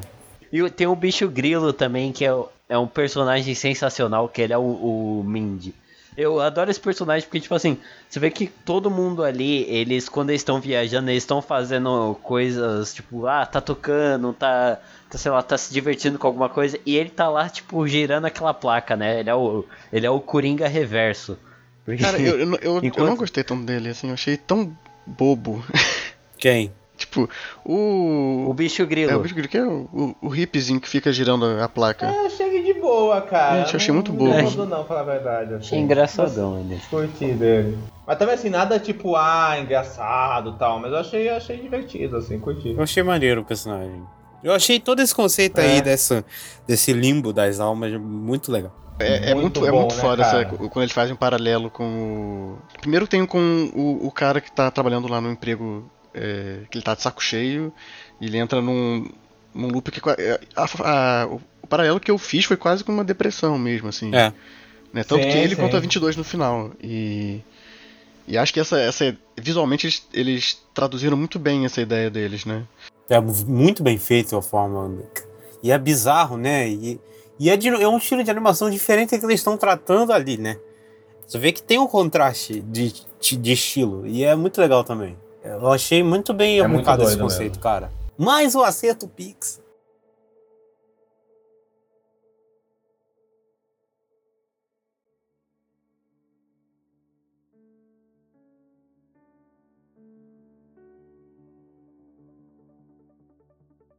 Teve algumas coisas, né, no filme que, que o pessoal, meio que, como a gente já falou, a gente fala um pouco disso das polêmicas e tal, não sei o que, a, a questão, a questão racial e tal, mas teve outras, né, coisas que foram meio questionadas no filme, né? Teve gente achando que o filme é comunista, gente que achando que o filme é capitalista, neoliberal, teve... teve Comunista? teve- Filme Como? da Não- Disney é comunista. Os caras estão de Porra, eu ia sacanagem. gostar mais, assim. Porra. Teve, teve- teve um texto que saiu num, num jornal aí sobre o filme ser comunista e tal, não sei o que. Sobre essa questão de ser um filme comunista, eu. Não é. Assim, eu. eu- não, nunca que é, vai ser. É o filme da Disney, caralho. Lógico, tipo, lógico. é, é isso é, é isso é Mano, quem acha que se você tocar em qualquer questão social é algo comunista, você é burro, me desculpa. Exato, exato. É, é, né? Além Agora, de assim, emocionado, né? Primeiro é emocionado. Se você continua nessa, é burro. É emocionado, depois é burro, né? Exato, É, exato, exato. Porque assim, eu entendo, e isso vai ser até uma coisa que a gente vai voltar a falar depois, porque ah, coisas que o filme critica dá pra você puxar pra uma crítica ao capitalismo. E, e isso não significa que o filme é comunista. Tipo, existe um, um, um mar gigante entre essas duas coisas. Inclusive, eu acho que, que essa parte da crítica é muito tímida, muito fraca. É uma das coisas que eu também não, não, não me convenceram muito, não. Mas você, você acredita que o filme tem uma mensagem neoliberal, Luca? Eu acho que ele pega. A gente vai ter que entrar um pouco nos. Não é nem um tema principal, mas é um dos temas que está tangenciando, né? Porque o que acontece? O Joe, ele, ele queria ser um tocador de, de soul, né? Famoso e tal, mas ele acaba que ele é professor de música. E a mãe dele tem uma, bota uma pressão, tipo, não, você tem que conseguir um emprego de verdade, tem que conseguir um emprego. Né, eu tenho que parar de te, te sustentar e tal. Então tem uma questão financeira que é colocada como um impedimento dele alcançar o sonho dele, né? E aí tem a cena do barbeiro depois, que isso é um pouco mais envolvido, que o barbeiro fala que tinha o sonho de ser veterinário, não conseguiu ser veterinário porque teve um filho, então tinha que ganhar dinheiro, e novamente a questão financeira aparece aí, e ele decide ser é, barbeiro e cabeleireiro para poder sustentar a família, mas ele fala que conseguiu achar uma paixão no, no que ele faz ali. É, só que nos dois casos eles pegam é, problemas que são estruturais, problemas que são é, coletivos, transformam em problemas individuais e colocam essa- a solução no próprio indivíduo achando a sua paixão dentro da- do seu contexto ali. E aí, nesse sentido, eu acho que a mensagem ela se perde um pouco. É, eu entendo que não é uma mensagem principal, não é um dos focos do filme. Ele não tá lá para discutir isso, mas ele tangencia essa discussão de uma maneira que pessoalmente não me agrada muito. E essa ideia individualista é sim uma ideia bem neoliberal. Eu discordo um pouquinho, Luca. É que isso aí é também um outro tema que a gente vai entrar lá quando a gente for falar muito sobre a mensagem do filme. Porque eu acho que o, quando ele leva pra esse lado do, do cara que é barbeiro, é muito disso do Joe perceber que a música não é necessariamente o, a, o propósito dele, tá ligado? Que não existe essa parada Sim, de propósito. Porque a- tanto ele quanto a 22 são ensinados que ah, você tem que achar um propósito pra sua vida. E aí quando o cara fala assim, ó, eu queria ser veterinário, mas aí minha filha ficou doente, né? E você entra em questões lá do país É, deles. esse é o lance da, da tradução também, né? Do Spark e do, do entrar propósito nisso já? e Então tal, vamos lá. Também tem isso. O que, que aconteceu, gente? Então que vamos, acontece, vamos. gente? Eu vi o filme dublado, né? E o Thiago também e tal. É. E eles, dublado, eles falam o tempo todo que as almas precisam de uma missão pra poder ir pra Terra, né? E a 22 tá o tempo todo do filme procurando uma missão. Mas aí, então, ela pa- passa um filme todo falando sobre missão. No final até tem uma conversa sobre é, que o, a o seu propósito é diferente da sua missão. E isso, isso em português ficou um pouco confuso pra mim. Eu lembro que acabou o filme, eu comecei a discutir, conversar com, com meu pai, com a minha irmã, sobre o que, que é missão, o que, que é propósito, tal. entramos nesse debate. E aí, enfim, passou. Semanas depois, eu fui ver um vídeo no YouTube que tava falando justamente um vídeo do canal Antídoto, que é um canal bem bom. E aí eles estavam falando justamente sobre tradução e traição, né? Que, que é aquela frase famosa, que toda tradução é uma traição e tal. Mas era um, filme, era um vídeo sobre é, o filme Soul. E foi vendo esse vídeo só que eu descobri que, em vez de missão, em inglês eles usam a palavra spark. Cara, que traduzido talvez fosse cara. algo como faísca ou algo assim. Fagulha. Fagulha, é. E isso pra mim muda completamente a forma que eu encaro o filme, né? Porque quando você pensa em missão, é, acho que, pelo menos pra mim, vinha muito uma ideia que tinha um objetivo, que tinha. É, eu também pensei isso. E quando você pensa em faísca, fagulha, não, é algo muito mais aberto, né? Algo que só vai te motivar. Mas talvez. pessoal, né? Tipo, Só um empurrãozinho, tá é algo ligado? daqui do Abstrato. universo e a fagulha é. algo de você, né? E acho que isso, isso prejudicou acho que a minha experiência com o filme a primeira vez, né? É uma, eu tenho, eu quero até rever ele de novo pra ver se eu é, tenho outra relação, porque é, essa questão da missão e, e- e da Spark acho que muda um pouco a forma da mensagem do filme mesmo. É porque não são sinônimos, né? Tipo, por exemplo, eu já fui com essa. Eu, caralho, eu nem sabia. Aí depois quando eu fui, eu falei, caralho, que bosta, mano. Tipo, eu não sei se ficaria esquisito no labial, talvez, poderia ser isso, né? Eles mudaram o. o- Porque, tipo, tem uma diferença clara entre essas duas palavras, né? A dublagem, cara, o cara, o cara que fala responsável, posso estar falando besteira de quem é o responsável por isso, enfim, não manjo nada. Mas o responsável pelo bagulho, ele tem que se ligar que, porque a dublagem ela não pode mudar o sentido do, do filme. assim. Se mudar, tá errado, parceiro. Fez merda. Entendeu? Não, mas eu não acho que é a dublagem, eu acho que é a, a tradução, cara. É tipo a legenda também. Quando eu falo dublagem, quando eu falo, falo tudo. Tipo, tradução, entendeu? Não, porque, porque eu vi dublado. Então, esse lance da missão tá na dublagem. Eu pensei que era só na dublagem. Não sei se a legenda do Disney Plus também tava traduzindo como missão. Eu não vi legendado. Tô falando de dublagem porque, né, esse bagulho aconteceu com o Luca que viu o filme dublado e comigo também. Então, cara, se traduziu missão, o cara fez merda. O cara mudou o sentido do- da palavra. E é foda, porque assim, era, é, o trabalho de tradução é difícil pra caramba, né? É uma É, adaptação que eles querem fazer em certeza. português e tal. E- lógico. E olha que eu- do inglês pro português é até mais ou menos fácil. É, né? E assim, eu não, não quero também desmerecer o trabalho de tradução. O trabalho, pô, do caralho. Não, jamais. Só que- Até temos amigos que, so- que são, sim, né? sim, tem, tem a Jéssica, grande amiga e tal. não, tipo, de É, verdade, tem sim, grandes sim, amigos que são. Mas. É, não, Sim, eu sim. tô vendo essa porra já. É, eu sei, por isso que eu tive que enfatizar, tipo, de verdade. Mas é. Eu acho que é, no processo de tradução e de, adaptação, né? Sempre perde uma coisa, mas pode ganhar outras, outras coisas, pode ganhar novos significados Não, e tal. sem dúvida. E. O próprio Zé, né? É, só que esse foi um caso infeliz, né? Que, que acho que perdeu Sim, algo que é fundamental para a mensagem do filme, para o Uhum. seu entendimento. Hum. E a gente falando mais cedo sobre é, público-alvo, falando um pouco sobre como crianças podem entender o filme, eu acho que isso, por exemplo, complica muito e atrapalha para a criança. né? Acho que a ideia, a ideia de, de Spark, de faísca, de, de fagulho, é muito mais visual, é muito mais fácil da gente entender o que eles querem dizer. Pelo menos, pelo menos eu vejo assim. Eu também acho, cara. Concordo muito com você. Quanto à mensagem do filme, é, esse lance aí do próprio. Né, do propósito, do, do- da história do barbeiro, eu não, não, não peguei mais nessa vibe, assim. Eu achei. Assim, é assim uma visão completamente individual da parada. Mas eu acho que o filme não tenta aprofundar nisso, assim. Eu não acho nem. Eu acho Eu não não. vejo nenhuma das intenções, assim, tipo. Nem pra um lado nem por outro, nem pra galera ultra emocionada. Não, eu, eu, eu, eu entendi o, o, a sua vibe, o, o Luca. Mas teve gente que foi mais pro extremo, assim, tipo, ah, o filme é completamente uma propaganda neoliberal, É, não aí sei o quê. também- Eu acho que isso é muito extremo, assim. Eu acho que é Sim, procurar pelo novo. Eu concordo, Thiago. Se, eu acho se- que. se tiver eu que ter também uma acho. reclamação, essa reclamação, eu acho que sua, eu acho eu, eu julgo como válida, assim. Na minha sincera opinião, de, É, que eu não acho vale que assim, o- o Gustavo.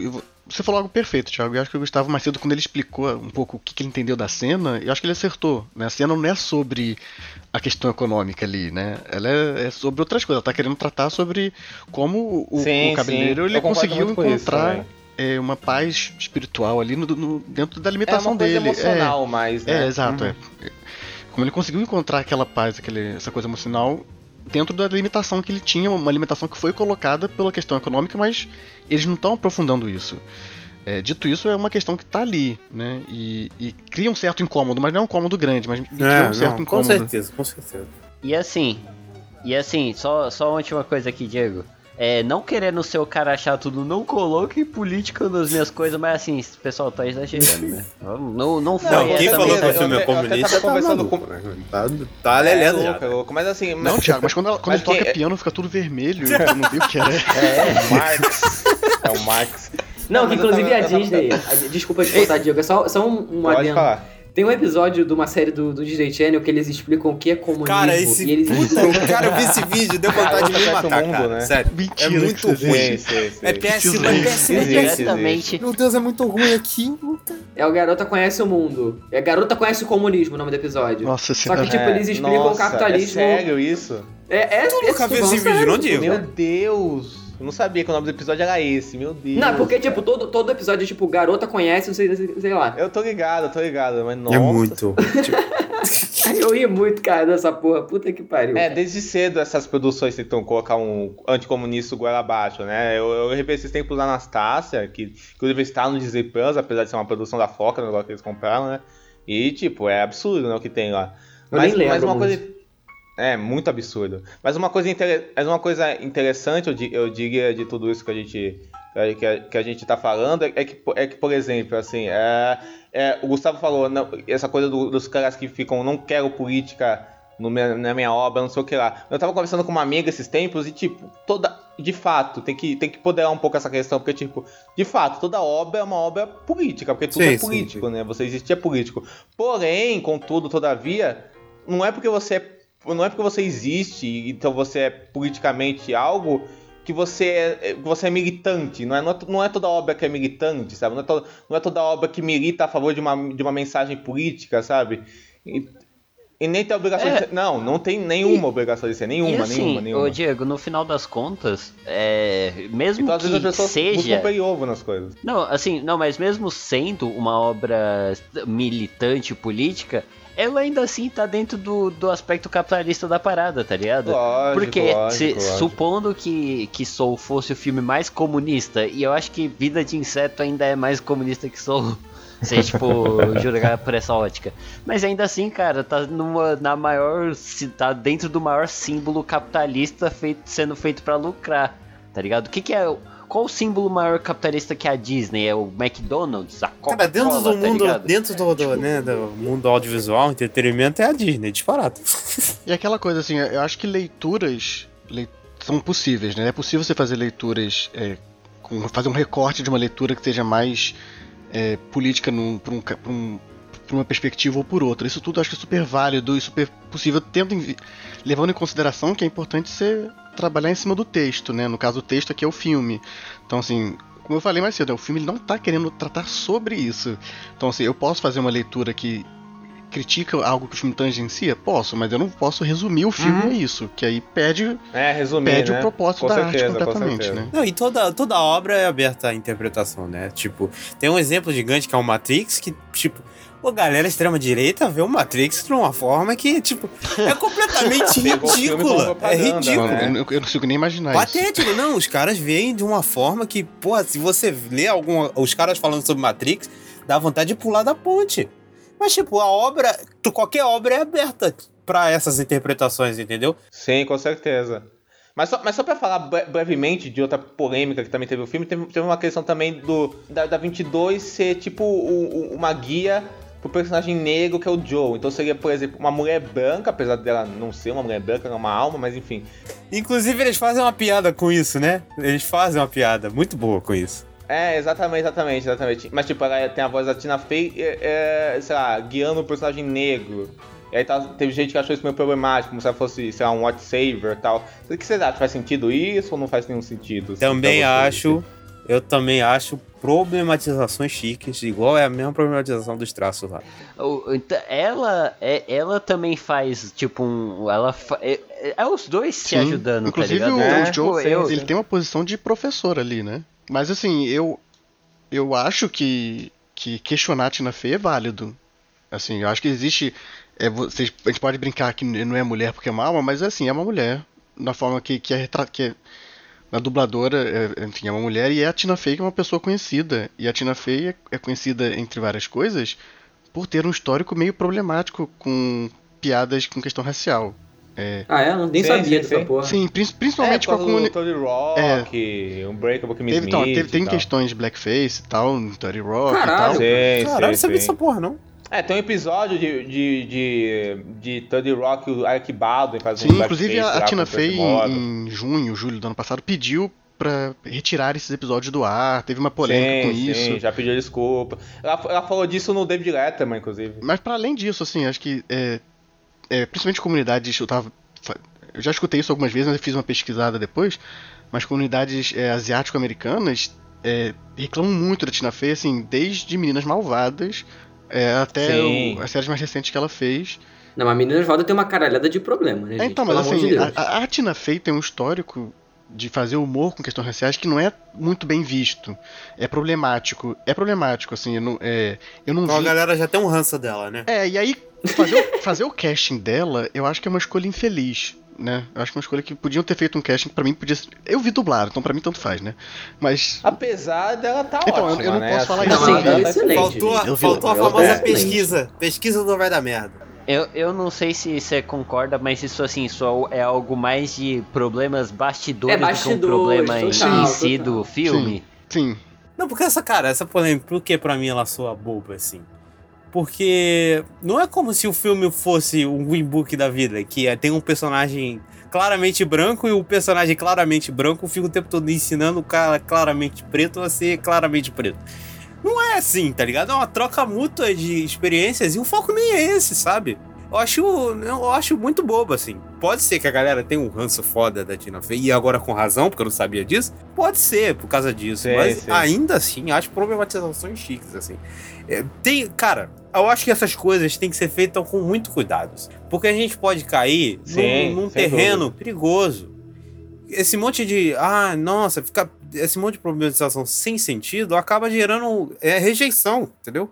Não, é, não tô justificando merda nenhuma. Eu sou, eu vou ser a última pessoa a ficar justificando isso. Mas esse monte de problematização sem, sem sentido acaba gerando rejeição de outras pessoas. Eu acho que só né, tem efeito contrário. Eu acho uma merda isso, inclusive. É, acho que certas coisas precisa se ponderar, Isso. né? Pensar. Cara, tal, tudo tal. tem que ter mas, equilíbrio. Mas lógico que, que é válido debater, Exato. lógico. É, se que é- alguém tá É aquela coisa, como a gente tá fazendo que aqui, a gente tem um, tem um debate e tal, mas a gente consegue é, assistir o filme e enxergar mil outras coisas super interessantes que tem ali. É, exato. Eu eu acho que é um pouco o que você falou da questão política, né, Lucas? Acho que a questão po- pode, pode questionar o posicionamento do Pode. filme, quanto isso é verdadeiro ou não, mas também acho que também não é resumir o filme a essa discussão, né? Acho que tem outras coisas que vai tender mais pra um, mais pra outro tal. Assim. Não, e, e assim, por exemplo, teve a, a outra polêmica que a gente comentou, que é do Joe ser um personagem negro que passa boa parte do filme não sendo um personagem negro. Eu queria saber o que vocês acharam aí dessa É, polêmica. isso eu acho de boa, porque depois ele volta pro corpo dele, e depois a 22 fica no corpo dele também. Ele não fica só nessa forma o filme inteiro, né? Ele, ele volta depois, a, a segunda parte do filme ele fica grande parte na forma dele que ele se apresenta. Eu achei que o começo ia ser só aqueles minutinhos ali iniciais. Eu falei, pô, sério, cara? Aí depois quando ele volta, eu falei, ah, entendi, cara. Puta. Eu fiquei, tipo assim, eu falei, excelente, excelente sacada, sabe? E, e, tipo, acho que enganou muita gente também. Porque eu já vi uma galera com duas pedras na mão antes de ver o filme, já pra É, criticar, isso entendeu? é- Então eu gostei dessa, dessa Ele, escapada. ele fazia exatamente isso, mostrava esse início só, então dava a entender que ia ser isso. Sim, sim, É. sim. Eu fui ver com esse Exatamente. medo e o meu medo foi pro caralho bem rápido. Então. Graças a né? Deus. Obrigado, Que bom. E assim, e é um filme que ele trata da, da questão cultural negra e da comunidade o tempo todo ali, né? Sim. Então, mesmo, que- mesmo quando ele no, no corpo do gato, o filme tá falando disso o tempo todo. Então, eu acho que também não, não é uma discussão tão, tão, tão válida. É, eu gosto assim que, tipo, eu- eu- o filme não se aprofunda, né, eu acho que nada é, racial, eu senti no filme assim, ai, nossa, mega representativo tal. Não senti porra nenhuma. Mas assim, mas uma coisa que eu gosto é que realmente a cultura negra tá lá no filme, você sente ela tal, não é um negócio.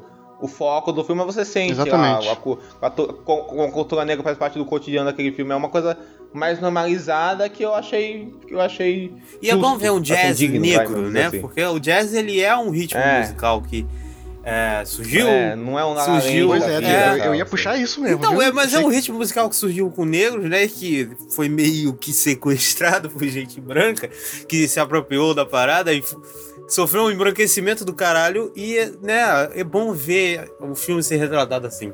É, eu gosto muito de La La Land, gente, mas enfim, a gente pode criticar as coisas que a gente gosta, né? Não, Sim, La La Land sim. é um filmaço, mas não exime o filme de ter, de ter os debates, né, em cima dele. E não Eu que o sei, Diego não sei. possa gostar também, pelo amor de Deus. Tem, tem um papo aí que puta que pariu, gente. Uma galera que. O próprio É. Whiplash, cara, que é um filme que fala de jazz também, e é um filmaço, é um filme que eu adoro e é um filme branco. Aí, aí eu não concordo, não. O Flash eu acho. É, o, ma- o mais medo que a galera teve é pelo próprio A Princesa e o Sapo, né? Que ele também trata de questões assim de. Sim, sim. Ele, ele sim, consegue fazer sim. isso, acho que no começo. E ele, eu acho que ele não abandona isso, mas ele tem vários problemas quanto a isso, assim, tipo, de, de passar, sei lá, Sim, sim, oit- talvez 80% do filme é, como sapo, assim e tal. Por mais que ele ainda abrace. Eu, eu não sei o que, que o Diego acha, o Thiago não viu, né? Eu não sei o que, que o Eu não sei Faz se muito Gustavo tempo que eu vi, viu. cara. Eu precisava Mas foi uma boa rever. lembrança, Cid. Eu acho que tem esse. A memória do, do Princesa e o Sapo, somado ao trailer que dava a entender que ia ser tudo no mundo eh, das almas, acho que criou esse medo nas pessoas mesmo. Mas aí, gente, vamos partir pros temas desse filme tão filosófico, tão rico filosoficamente. Esse filme, esse filme que tá rendendo tantos vídeos ensaios, né? Que é filme da Final Pixar. explicado, final falei, sai, explicado também. filme- filme da Pixar, filme da Pixar sai e rende vídeo, vídeo ensaio, final explicado. Mas o que, o que, que tocou vocês pessoalmente na, na temática do filme, nos temas que ele desenvolve, como isso une a narrativa dos personagens e tal? É, algumas coisas tocaram mais do que outras, né? É, o Soul é um filme muito ambicioso, né? Ele começa com perguntas de tipo.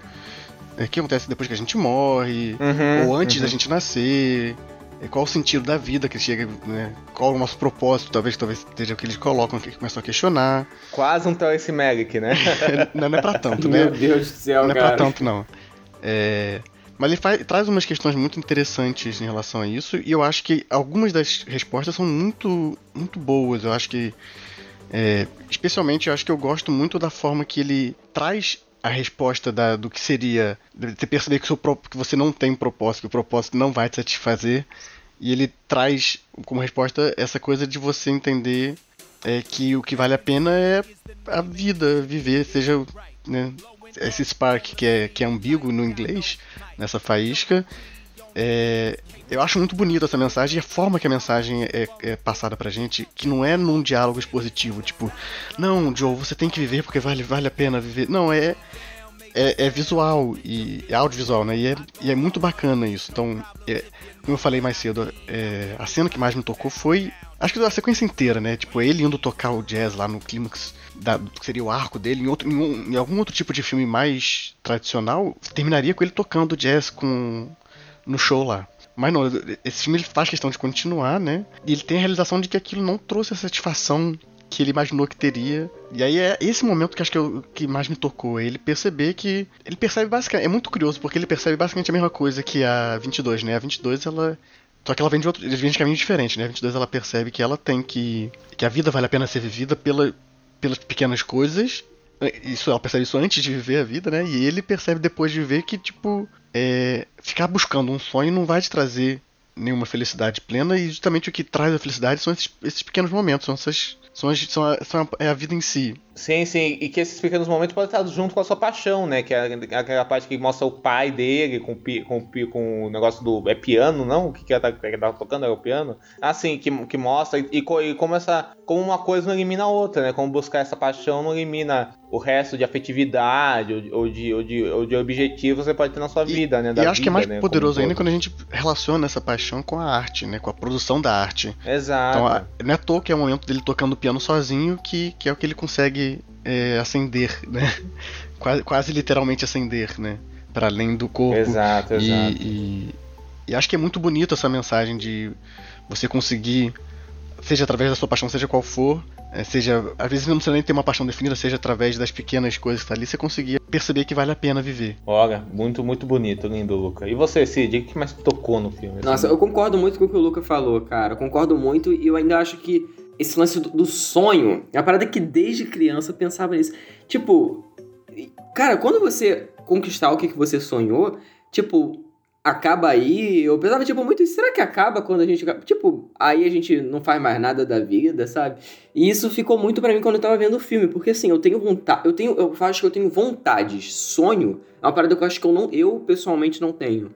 E, e isso, acho que vendo o filme, assim, me deixa até um pouco mais tranquilo, sabe? De certas coisas, porque ele é um, um personagem que passou a vida dele perseguindo aquela coisa, indo atrás e tal. Quando aquilo acontece, ele tem aquele momento de glória dele. E aí depois ele, assim, morreu, né? Entre aspas, morreu. E eu fico, caralho, cara. Tipo, realmente, né? Isso pode acontecer. Nenhum dia nosso aqui é contado, né? Então, é aquela coisa clichê pra caralho, né? Que fala, ai, viva cada dia como se fosse o último, que é uma parada é, até meio piegas de se falar, mas eu acho que é muito isso mesmo, sabe? E, uh -huh, uh -huh. e eu acho que o filme trata isso de uma forma muito bacana, até pelo próprio. aquela cena dele com a mãe dele, aquela ali eu acho que eu, eu dei uma lacrimejada, assim, eu falei, puta que pariu, cara.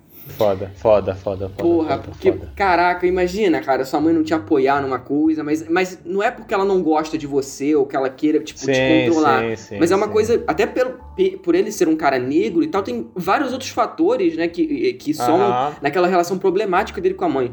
E quando tem aquele acerto de contas ali, que inclusive a, a, a 22 tá ouvindo, né? Eu falei, caramba, cara, tipo, são, são detalhes do filme. Não, por exemplo, essa cena da mãe dele não é um, o, o plot principal, por exemplo, do filme. Mas é uma das coisas que mais me chamou a atenção são esses detalhes mesmo. O próprio lance da, da 22 do final, que tem, que, que tem aquele lance da. Acho que até uma, uma, uma metáfora pra depressão mesmo, né? Aquele lance da, da, das almas lá que ficam perdidas. Tem até o navio também. Então essas coisas me pegam muito no filme, sabe?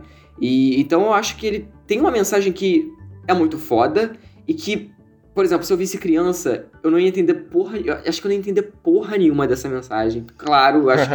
inclusive, eu queria até ver com minha prima, com, sabe? Com algum parente mais Não novo. sei, Cid. Como seria essa experiência? Sabe porque eu, eu fico. Eu, eu, eu conversei uma.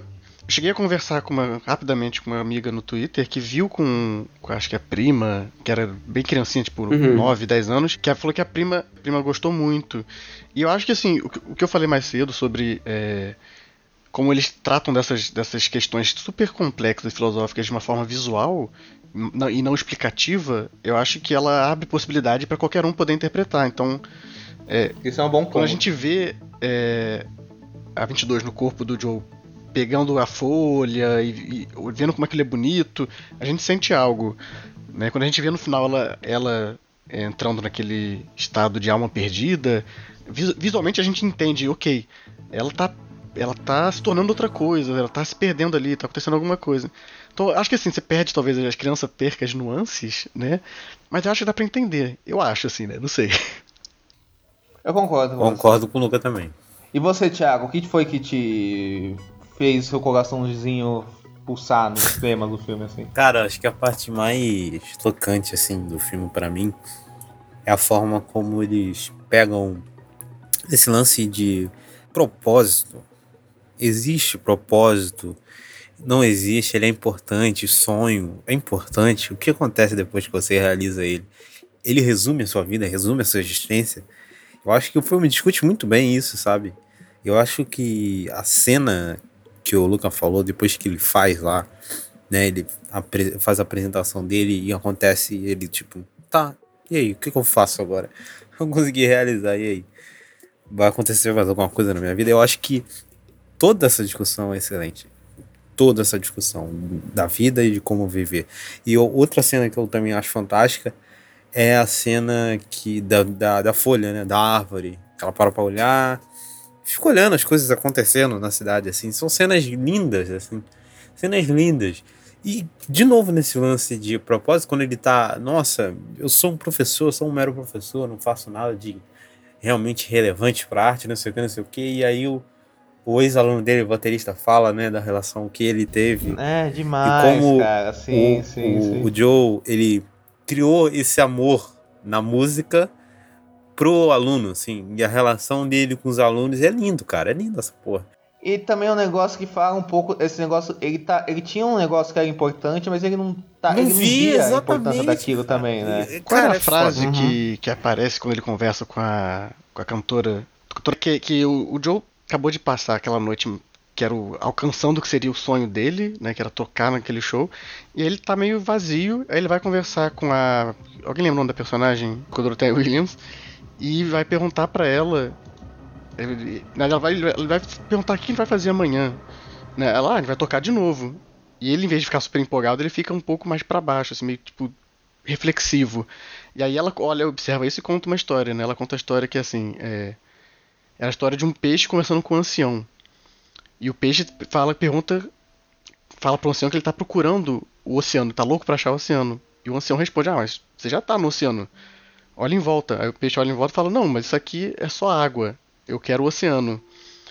E acho que e aí termina assim a cena. Eu acho que essa cena ela diz muito sobre é, essa busca por esse propósito, né? Com certeza. E de, e de você não Com conseguir certeza. parar pra enxergar que você já tá né, exigindo, já tá vivendo é, outros sonhos, né? Outras realidades.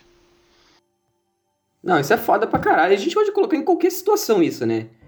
Tipo, de, de vida mesmo. Porra, e, inclusive quando, quando ela falou isso, eu falei, caralho, cara, que, que coisa foda, sabe? E aí, não, e aí ainda me deixa puto porque tem aquele lance de, tipo, ah, filme pra criança, os caralho.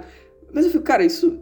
Esse, essa, essa parada em específico, sabe? Eu acho que conversa com todo mundo. Mesmo a, gal- a galera mais Com chita aí que não gosta e tal. Pô, cara, é uma parada tão bonita. tão- eu, eu, eu sinto uma verdade muito, muito grande nesse filme, assim, de verdade. Eu Tipo, também, eu diria a verdade. Eu diria que Muito. verdade é um bom, é um bom, é um bom jeito de, de falar dele, assim. É um filme muito verdadeiro mesmo. Total. Você cara. concorda com tudo isso, Gustavo? Você também acha que o filme eh, pega as pessoas por esses temas, assim? Assim, principalmente aqui voltando àquele, aquele negócio que eu falei que a gente ia comentar depois, né? Quando eu falei que o pessoal tava interpretando uma mensagem muito comunista e que eu falei que não, que era só uma crítica ali.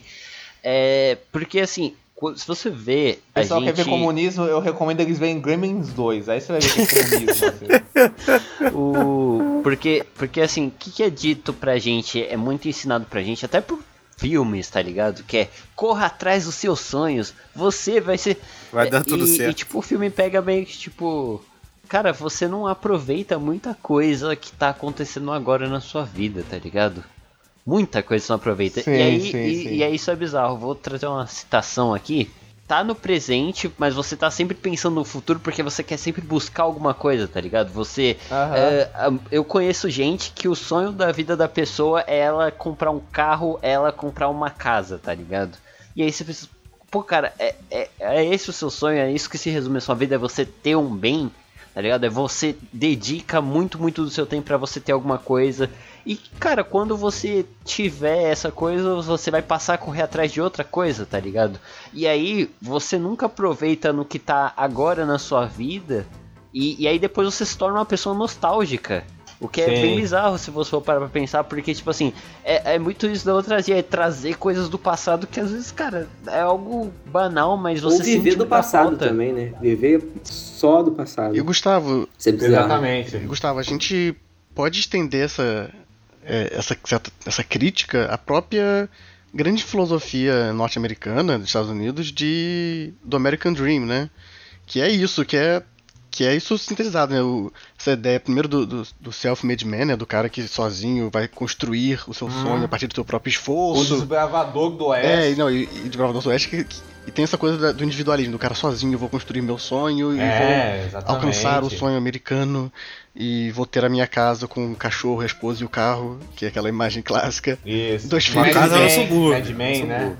É, pois é.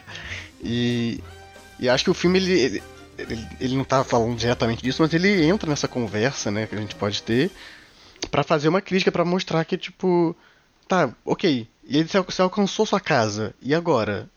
Né? Qual- primeiro, qual foi o preço disso? Segundo, tá, e agora? O que, que você faz?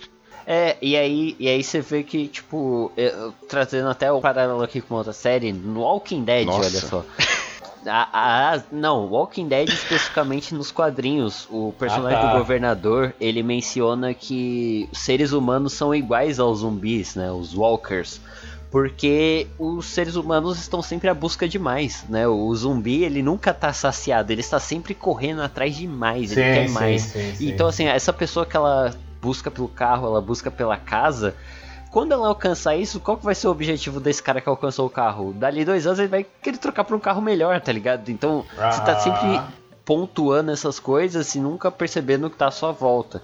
E aí eu acho que é muito isso que ele traz no personagem do Joe, né? Tipo, o Joe, ele não. Ele não é o cara que ele tá sempre. O jazz, jazz, jazz, jazz, jazz. Tanto que tem até aquela menção ali na parte do barbeiro que a 22 tá no corpo dele. O cara fala assim, pô, cara, mó legal que você tá aqui. Até que você parou de falar de jazz. Você tá falando de outras coisas.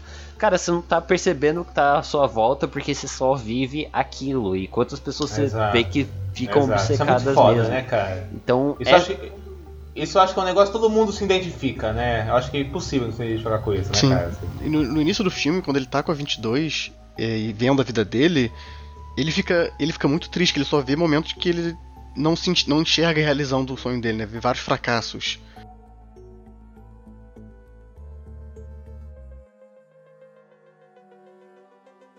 Por sinal, gente, eu queria, eu queria puxar duas coisas aqui. É, a primeira é que eu, eu vi recentemente que tiveram algumas pessoas que reclamaram do final do filme por ser um final em aberto. Eu queria, queria saber o que que vocês acham Nossa, isso disso. aí foi de fuder, cara. Pelo amor de Deus, né, gente? Como assim aberto? É aberto no sentido, Thiago, que, tipo, não mostra o que acontece com o Joe depois que, que ele volta pra Terra, sabe? Muita gente ficou Porra, mas querendo mais. é o caralho da mensagem do filme, cara. Pelo amor de Deus. Pô, não, tô falando sério. Tipo, a gente fala zoando aqui, mas, porra, você não viu o filme, tá ligado? Tipo, é isso que eles estão falando mesmo, sabe? É, eu não vi, eu, tipo, eu vi algumas pessoas só criticando, mas eu achava, eu achava que era meme, de verdade. Porque, tipo, tá muito intrínseco na, na, na- na mensagem do filme, pra mim, assim. Então eu acho que não tem muito fundamento isso aí, não, cara. Tipo, querer mostrar, meu Deus, ele ficou bem sucedido, rico. Tipo, pra quê, sabe? Não, eu acho meio desnecessário mostrar depois, assim. Eu também acho, porque eu acho que ele acaba no ponto. É, pra mim é isso, o filme é sobre continuação. Ele, ele acaba assim, ele, ele acaba num ponto que ele tá pronto pra continuar. Agora, onde ele vai continuar é com ele, sabe? Não precisa. É, é com ele, é a vida dele, a vida que segue. entendeu? Exatamente. Falou tudo, cara. Falou tudo. E assim, parece que as pessoas, de vez em quando, estão tão presas à ideia justamente de, de objetivo, de, de missão, fazendo uma piada aí com, com, com a Aham. tradução. sim, De que ele volta e ele tem que alcançar um. tem que ter um novo objetivo, ok. É, exatamente. qual é a nova exatamente. missão dele então? Qual é o novo objetivo? Mas assim, vocês falaram uma coisa. Você tinha outra coisa pra falar, né, Luca? Sim, tinha mais uma questão que era sobre. E aí é uma coisa mais minha. é, sobre a questão dele como professor, né? É, é algo que, que eu queria, eu fiquei querendo mais, o filme inteiro, assim. É, porque acho que no início mostra ele como um professor frustrado e tal. E assim, não vou entrar nas questões estruturais que dificultam a, a prática docente, e enfim, o filme não está debatendo isso. Mas enfim, o filme não tá discutindo a questão estrutural é, do professor, ele tá. Mas mostra ele como um professor frustrado, né? E. E aí, como vocês falaram mais cedo, mostra como ele, te- ele afetou um aluno com- anos atrás que hoje em dia chamou ele pra, pra tocar. Então, como ele, ele, mesmo com as frustrações de docência, ele conseguiu ter esse impacto que é. Que acho que é a coisa mais potente, mais bonita de que qualquer professor pode querer. E aí o resto do filme, só que isso não volta como algo é, significativo pra ele. Pelo menos da forma que eu li o filme assim. É, a cena que tem da aluna que vai tocar, que tá desi- querendo desistir, mas decide não desistir de assistir as aulas dele, é toda feita pelo ponto de vista da 22. O Joe tá distante e é um dos poucos momentos que ele não não não tá nem interessado em interagir ali. E o fato dele ter passar o filme inteiro basicamente numa, num papel de professor para 22 não, não aparece como algo é, significativo para a narrativa dele, né? Porque eu senti falta de da questão da docência aparecer mais como algo que talvez seja eu querendo que como, como professor assim querendo que que tenha, que tenha uma valorização é, é, mas eu senti falta disso ser mais explorado porque isso tá tá lá o tempo todo mas eles não não estão entrando nisso né Entendo, entendo. Sei que é um detalhe bobo, assim, eu não sei, eu acho que isso não vai mudar a sua visão sobre dessa parada, mas ah, lá quando ele tá se concentrando para poder, né, tocar ali no piano e poder viajar para ir lá, uma das memórias que ele se lembra é justamente ele com a menina. o curioso é que ele não tava com a menina ali né porque ele tá do outro lado da porta né É, é, então não sei. Eu não sei, eu teria que ver, não, pode ser- Sei, assim. Eu sei que é porque eu vi essa cena realmente, tipo, uma das memórias que se concentra é justamente essa, É, né? e belíssimo, no- assim, eu acho que é, tem que ser isso mesmo, eu acho que é, porque enco- encontrar a sua, a sua satisfação pela vida dentro de um contexto de insatisfação é, é muito bonito, né? E a, e a mensagem tá nisso mesmo. É, eu acho que talvez eu só queria que fosse um pouco mais explícito, ou tivesse. Desenvolvido, eu acho que- porque eu acho que tá ali. Explícito? É, porque eu acho que tá ali, só, só Uhum. tá entre um entre vários temas que o filme tá tratando. É, eu entendo, eu entendo, eu entendo. Parece que é uma coisa, é uma das coisas pra despertar ele, né? É, e é, mas, é, mas é que menos uma crítica isso, é mais uma observação minha mesmo. Sim, eu entendo, eu entendo super, eu entendo super. Assim, eu concordo com tudo que vocês falaram, tudo que vocês falaram me tocou muito também, eu super me identifiquei nessa questão de sonho, nessa questão de, de objetivo, a questão da arte, a questão de aproveitar a vida, de ver outros detalhes da vida. Mas uma coisa que puxou muito também foi o plot da 22, né? De você que eu tinha falado antes, e só repetindo aqui, essa questão de você, mesmo a vida sendo muito dolorosa, você enfrentar ela, sabe? Sair do seu casulo e viver e ter muito medo disso, sabe? Ter uma segurança muito, muito grande do que vai acontecer com você, Uhum. sabe? Aí você levantar e seguir, sabe? Isso me pegou muito, sabe? Sabe? Isso aí me pegou muito. Esse medo de viver, mas aí você, ao mesmo tempo, você conhecer as maravilhas da vida, né? Ó, gente, eu, vou, eu vou fazer uma, uma reflexão em cima da minha reflexão aqui. Porque mais cedo a gente tava falando, eu fui lembrando que ao mesmo tempo que ele ensina a 22, a 22 ensina ele também, né? Sim, eu acho que, sim, sim. continuando nessa minha leitura da, da profissão docente, eu acho que talvez tenha um pouco dele estar num- numa posição de professor arrogante, que tem o conhecimento, e ao longo do filme vai percebendo que ele também tem muito que aprender. E, e aprender com, com a sua aluna, no caso. E eu- acho isso muito bacana, assim, muito bonito entender esse processo de, de aprendizagem como um processo de mão dupla, né? Acho que você pagou tudo, Luca. Com certeza. Vamos para a nota, gente? Bora. Vamos pra nota. Vamos nessa.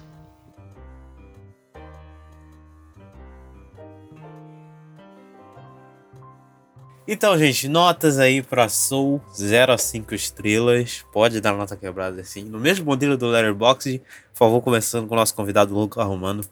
Diga aí sua nota para Soul. Professor Romano.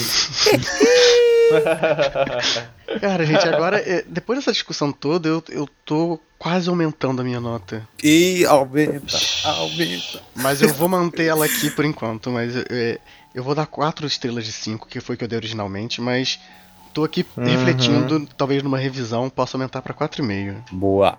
Vamos lá, Cid. Bom, então, é, eu inicialmente dei- dei 5 estrelas, abaixei pra 4,5, mas foda-se, eu vou dar 5 Covarde! também, é um filmaço. é um filmaço, eu vou dar 5. Eu vou, eu vou dar 5, eu vou dar 5, não tem, eu não tenho o que reclamar, assim, tipo, eu, eu tinha até anotado algumas coisinhas, mas isso eu acho que é insignificante perto do que o filme significou pra mim, sabe?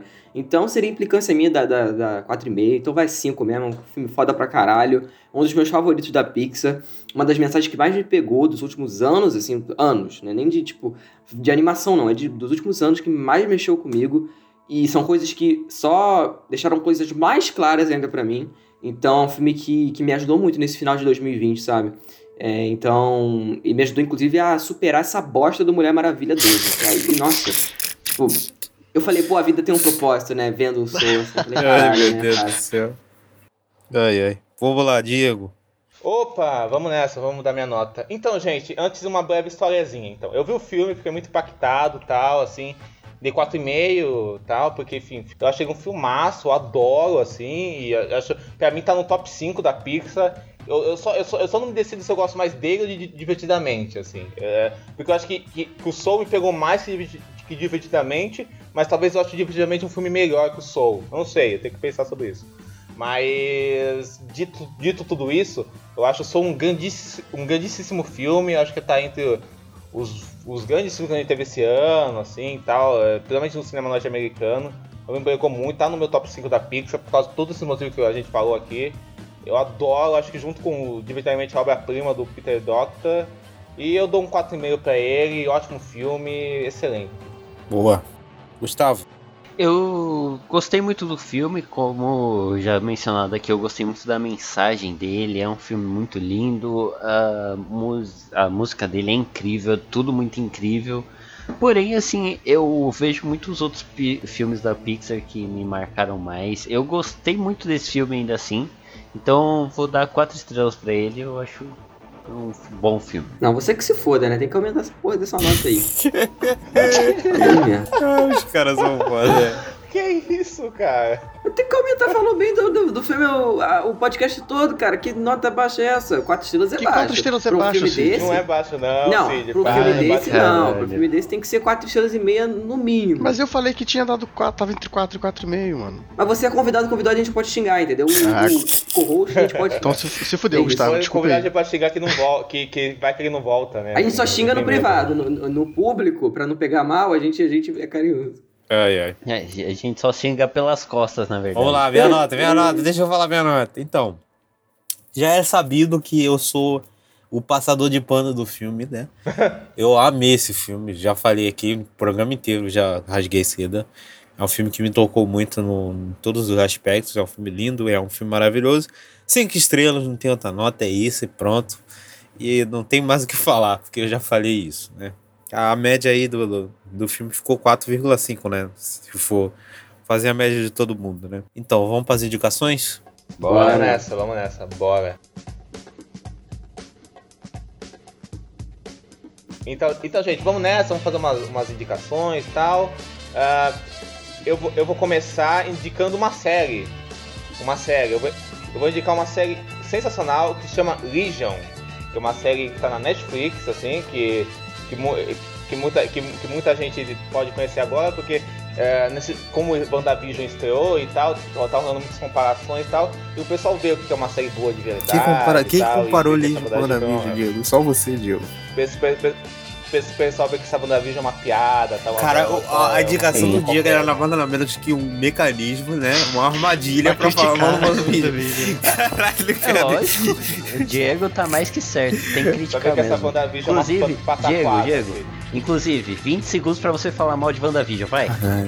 WandaVision, uma pataquada, série medíocre, que Meu se, Deus, que Deus. você acha que tá fazendo uma coisa muito diferentona, é só mais do mesmo, genérica e sem graça, é isso. E Olha o haterismo com do rapaz assim. aí. Hate- Haterismo puro. Obrigado. Então, mas, mas, mas assim, é, eu acho que eu recomendo muito Legion. Eu, eu, eu, eu- pô, recomendo muito Legion. Uma, uma série que consegue entrar na mente do protagonista de uma maneira que- Pedante, que, que- pedante, pedante. que, que, ela esba- que esbarra em vários gêneros, uma criação visual muito legal. é- é- tem uma coisa muito de filme do Dario Argento tal. Tem, tem episódio todo em preto e branco que é Porra. sensacional, que parece filme de terror. Assim, os atores fantásticos, Aldo Praz, Aldan Dan Stevens, uma série muito inventiva que bebe nessa, nessa fonte de David Lynch, de Twin Peaks, essa, essa onda, mas de um jeito muito criativo.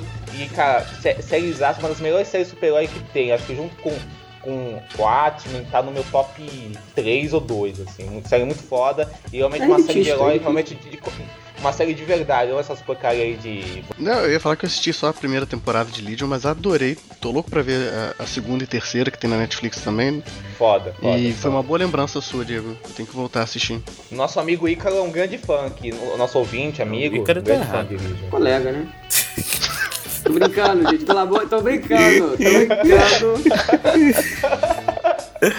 Então, a minha indicação aqui eu vou fugir um pouquinho de série de filme. Chega esse negócio de série de filme, né? Tem hora que dá uma cansada. Mas eu vou indicar um artista, um, um músico. Vou Opa! indicar aqui o Gary Clark Jr., aí, que é um músico de, de blues. É um grande guitarrista e vocalista e eu, eu, ultimamente tenho ouvido muito ele. Eu tô gostando cada vez mais da música dele, né? E eu vou indicar em específico a, a, o álbum Gary Jr. Live, que é a versão dele ao vivo de várias músicas aí. Que é um álbum muito bom, assim. Eu acho que ele é um cara que. daqueles músicos que são melhor ao vivo do que no estúdio, assim. Ainda mais falando Hum, de blues, né? Que blues é um, um ritmo muito baseado no improviso também, então eu acho que ele é um cara muito bom, assim. Ele fez, pra quem não lembra, aquela versão de Come Together pro Liga da Justiça, alguém lembra? Ah, É ele o Muito responsável. que aquela o bosta do, do, Beatles lá, que é um lixo. Beatles é uma merda, né? Então eles Ele é o conseguiram deixar a coisa do. Beatles bom. Isso, cara. Amor de Caralho, Deus. mano. muito O O. Cid, o Cid não consegue, né? Não, o Beatles é não de fuder, cara. polemista, Eu acho, essa, eu, acho essa banda uma merda. Tipo, muito ruim. Eu odeio todas as músicas. Acho uma das bandas mais superestimadas de todos os tempos. Odeio, odeio mesmo. É uma banda que eu não gosto. Mas a música Gente, dele, a absurdo. versão dele é Não, a versão dele de. Come Together é muito boa, realmente, é realmente boa. É muito boa. e procura a versão boa. ao vivo também, a versão ao vivo acho que consegue ser melhor do que a versão de estúdio. Eu não ouvi. Eu não É ouvi bem a legal, eu, eu gosto muito dele. Ele lançou um álbum um ano, é, 2019, o último álbum dele. Também bem legal, se chama This Land o álbum. Mas eu tô indicando em específico esse álbum ao vivo aí, que é o Gary Clark Jr. Live, é de 2014. E é foda, cara. Mas então, ei Cid, diga aí qual que, qual que é a sua, sua dica, sua indicação, sua recomendação. Bom, então, a minha indicação é, são de quadrinhos, né? Eu não sou muito de ler quadrinhos. Caralho. Olha só, é, pois é. Gibi, brother! É, eu não sou muito de ler quadrinhos, porém. Qual tem a ver com Hamilton? Essa. Não, tem. Tá maluco, cara. É, é, eu, tava, eu tava vendo umas coisas aí de um jogo do Scott Pilgrim que saiu. Eu falei, pô, eu gostava muito dos quadrinhos de Scott Pilgrim. Boa, boa. E boa. aí, eu comprei, entre aspas, os quadrinhos, né, no, pra ler no Kindle, assim. E, e eu tô achando Comprou. sensacionais, assim, de, de reler e tal. Fazia muito tempo que eu não lia. Então, fica a minha recomendação aqui. Vocês podem achar de fácil acesso em vários, vários lugares aí, né? Se você quer Sim. comprar ou não, vai de você. Mas eu acho que são excelentes. São três volumes, né? Assim, de... Comprou... É, comprei, né? Tem que falar que comprei pra não ser processado. Como é. Mas, mas assim, vocês podem achar aí, são três volumes no, no- nas edições que eu vi que estão vendendo aí. Então são quadrinhos excelentes, conta a história do, do Scott. Eu acho que todo mundo já conhece, não precisa nem dar uma palestra Sei, do que é. Tem E tem um filme né, também, que é né? de ótimo, quebra. que é se ótimo. alguém quiser ver do Edgar Wright aí, eu gosto muito do filme também. Os Filmaço. quadrinhos também são excelentes. Então, o combo Uhum. aí de, de quadrinho e filme. E do jogo também, que é um jogo de beat'em up, que é bem bacana. Então, que saiu pra PlayStation 4, para as plataformas, só não, só não saiu pra PC. Mas de resto saiu pra todas as plataformas aí. É 60 reais, se eu É. não me engano, que tá o jogo. Tá bem mais em conta do que um. Porque ele foi relançado, né? É um jogo, se eu não me engano, que ficou na gaveta aí por o quê? Quase 10 anos. Não, 10 anos não, quase. Acho que quase 8 anos. Foi oito anos. É, foi. aí. Ele saiu, saiu acho que em 2012, 2013. Pois é, é um jogo bem bacana, cara. Então, fica a minha recomendação de Scott Pilgrim no geral, né? Eu falei de quadrinhos, mas eu falei Excelente jogo, dica, do- excelente do- dica, Cid. O cara falou de quadrinho, de, de game, É é, o cultura, nosso nerd cultura, do, do, cultura. do podcast. Isso aí, cultura, muito cultura. Apareceu o cara E mais você, egocêntrico. Luca, nosso, assim. nosso querido convidado, amado convidado que nos acompanha nessa jornada gigante aí, o que você nos indica? É, Eu tava com muitas dúvidas né, do, que, que eu gostaria de indicar. Eu pensei que eu quis indicar algo que é pouco conhecido e, e que não é muito falado. Então, eu vou indicar aqui uma série que eu não conheço ninguém que conhece essa série além da minha irmã, que eu apresentei pra ela. É uma série britânica chamada Inside Number 9. É uma série de comédia que flerta um pouco com horror em alguns episódios. E é uma série que é muito diferente de tudo que eu já tinha visto. Ela é uma série antológica, então cada episódio é independente do outro. A única coisa que se mantém são, são basicamente duas coisas que se mantêm em todos os episódios. Uma são dois atores que se repetem em todos os episódios, que são também os roteiristas e showrunners da série. E a outra coisa é que cada, cada episódio se passa num, num lugar diferente, mas num lugar fechado. Então, é, um episódio é numa casa, outro episódio é num trem, outro episódio é no armazém. É sempre, são sempre é, bottle episodes, né? Como eles falam. Episódios de garrafa, assim. Sim, sim. Então é uma série que vai, exercit... vai se tornando extremamente criativa, porque ela vai flertando com gêneros diferentes, sempre com um ar muito sátira e com muita humor ácido.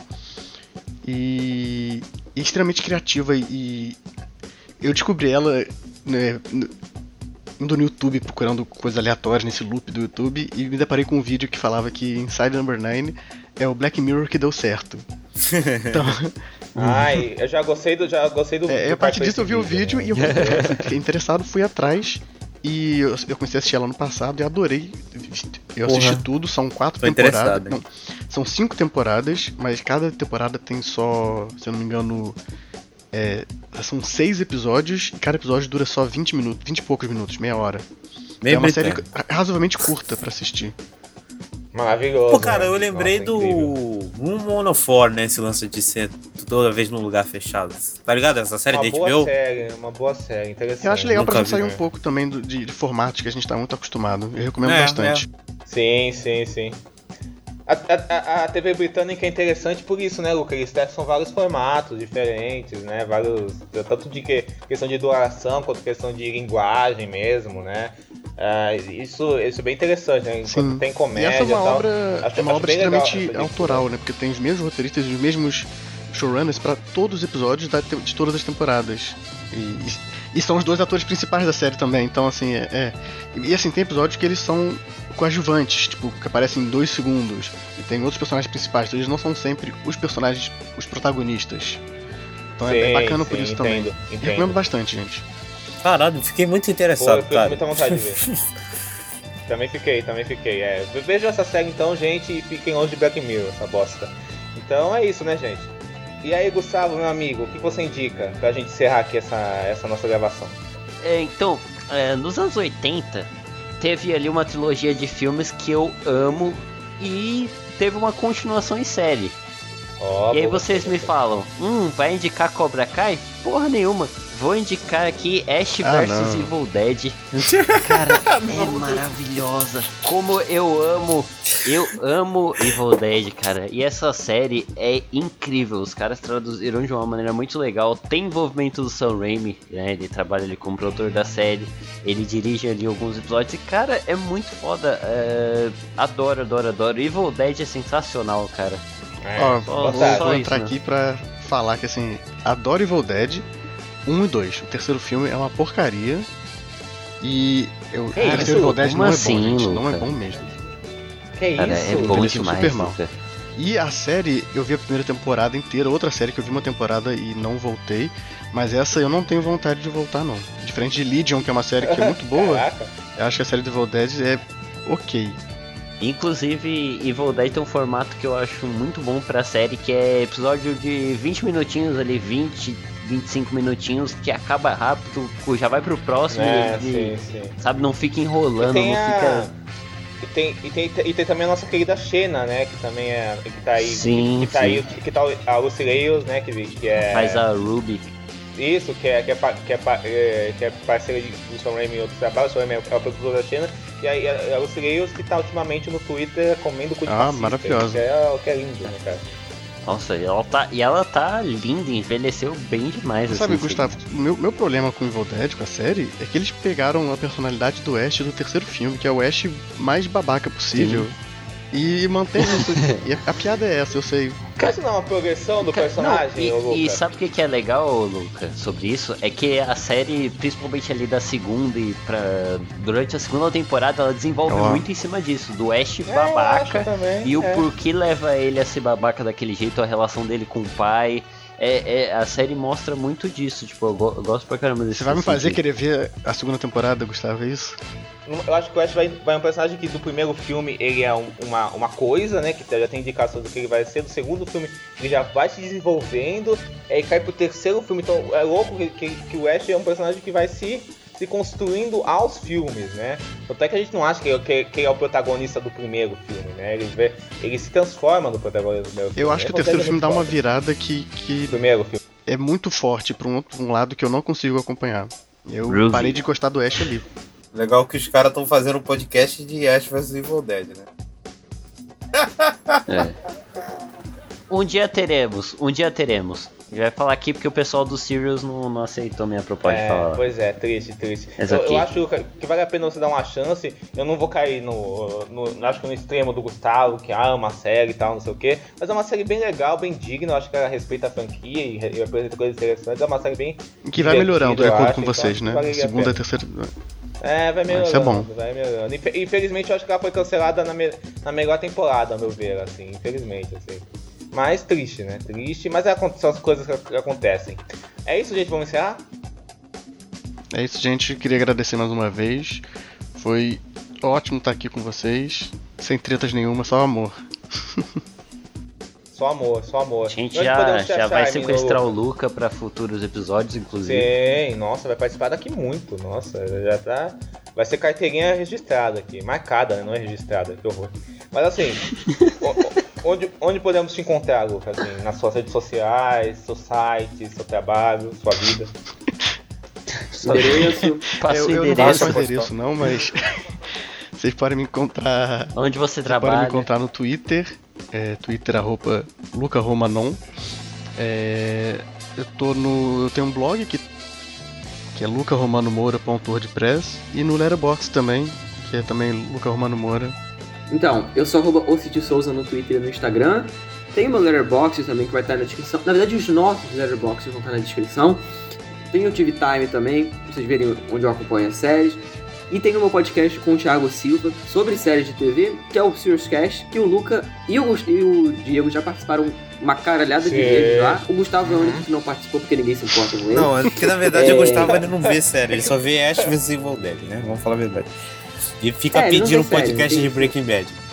É, eu não vejo sério, eu já falei.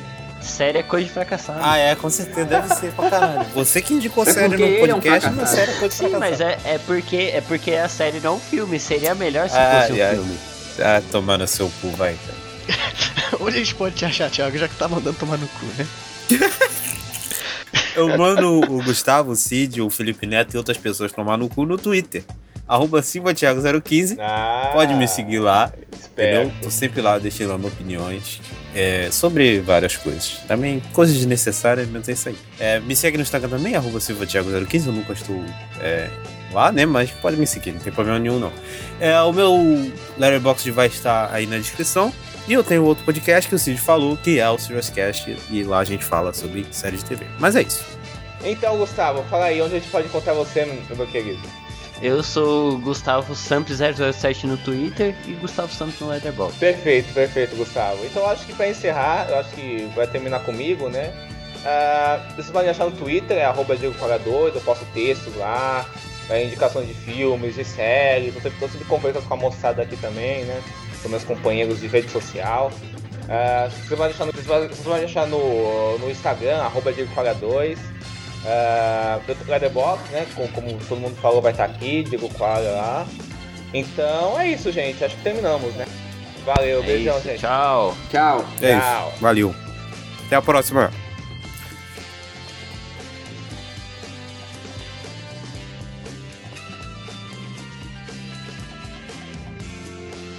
É porque eu, eu tava distraído. é quando eu vi, tava todo mundo falando tchau, tipo, eita.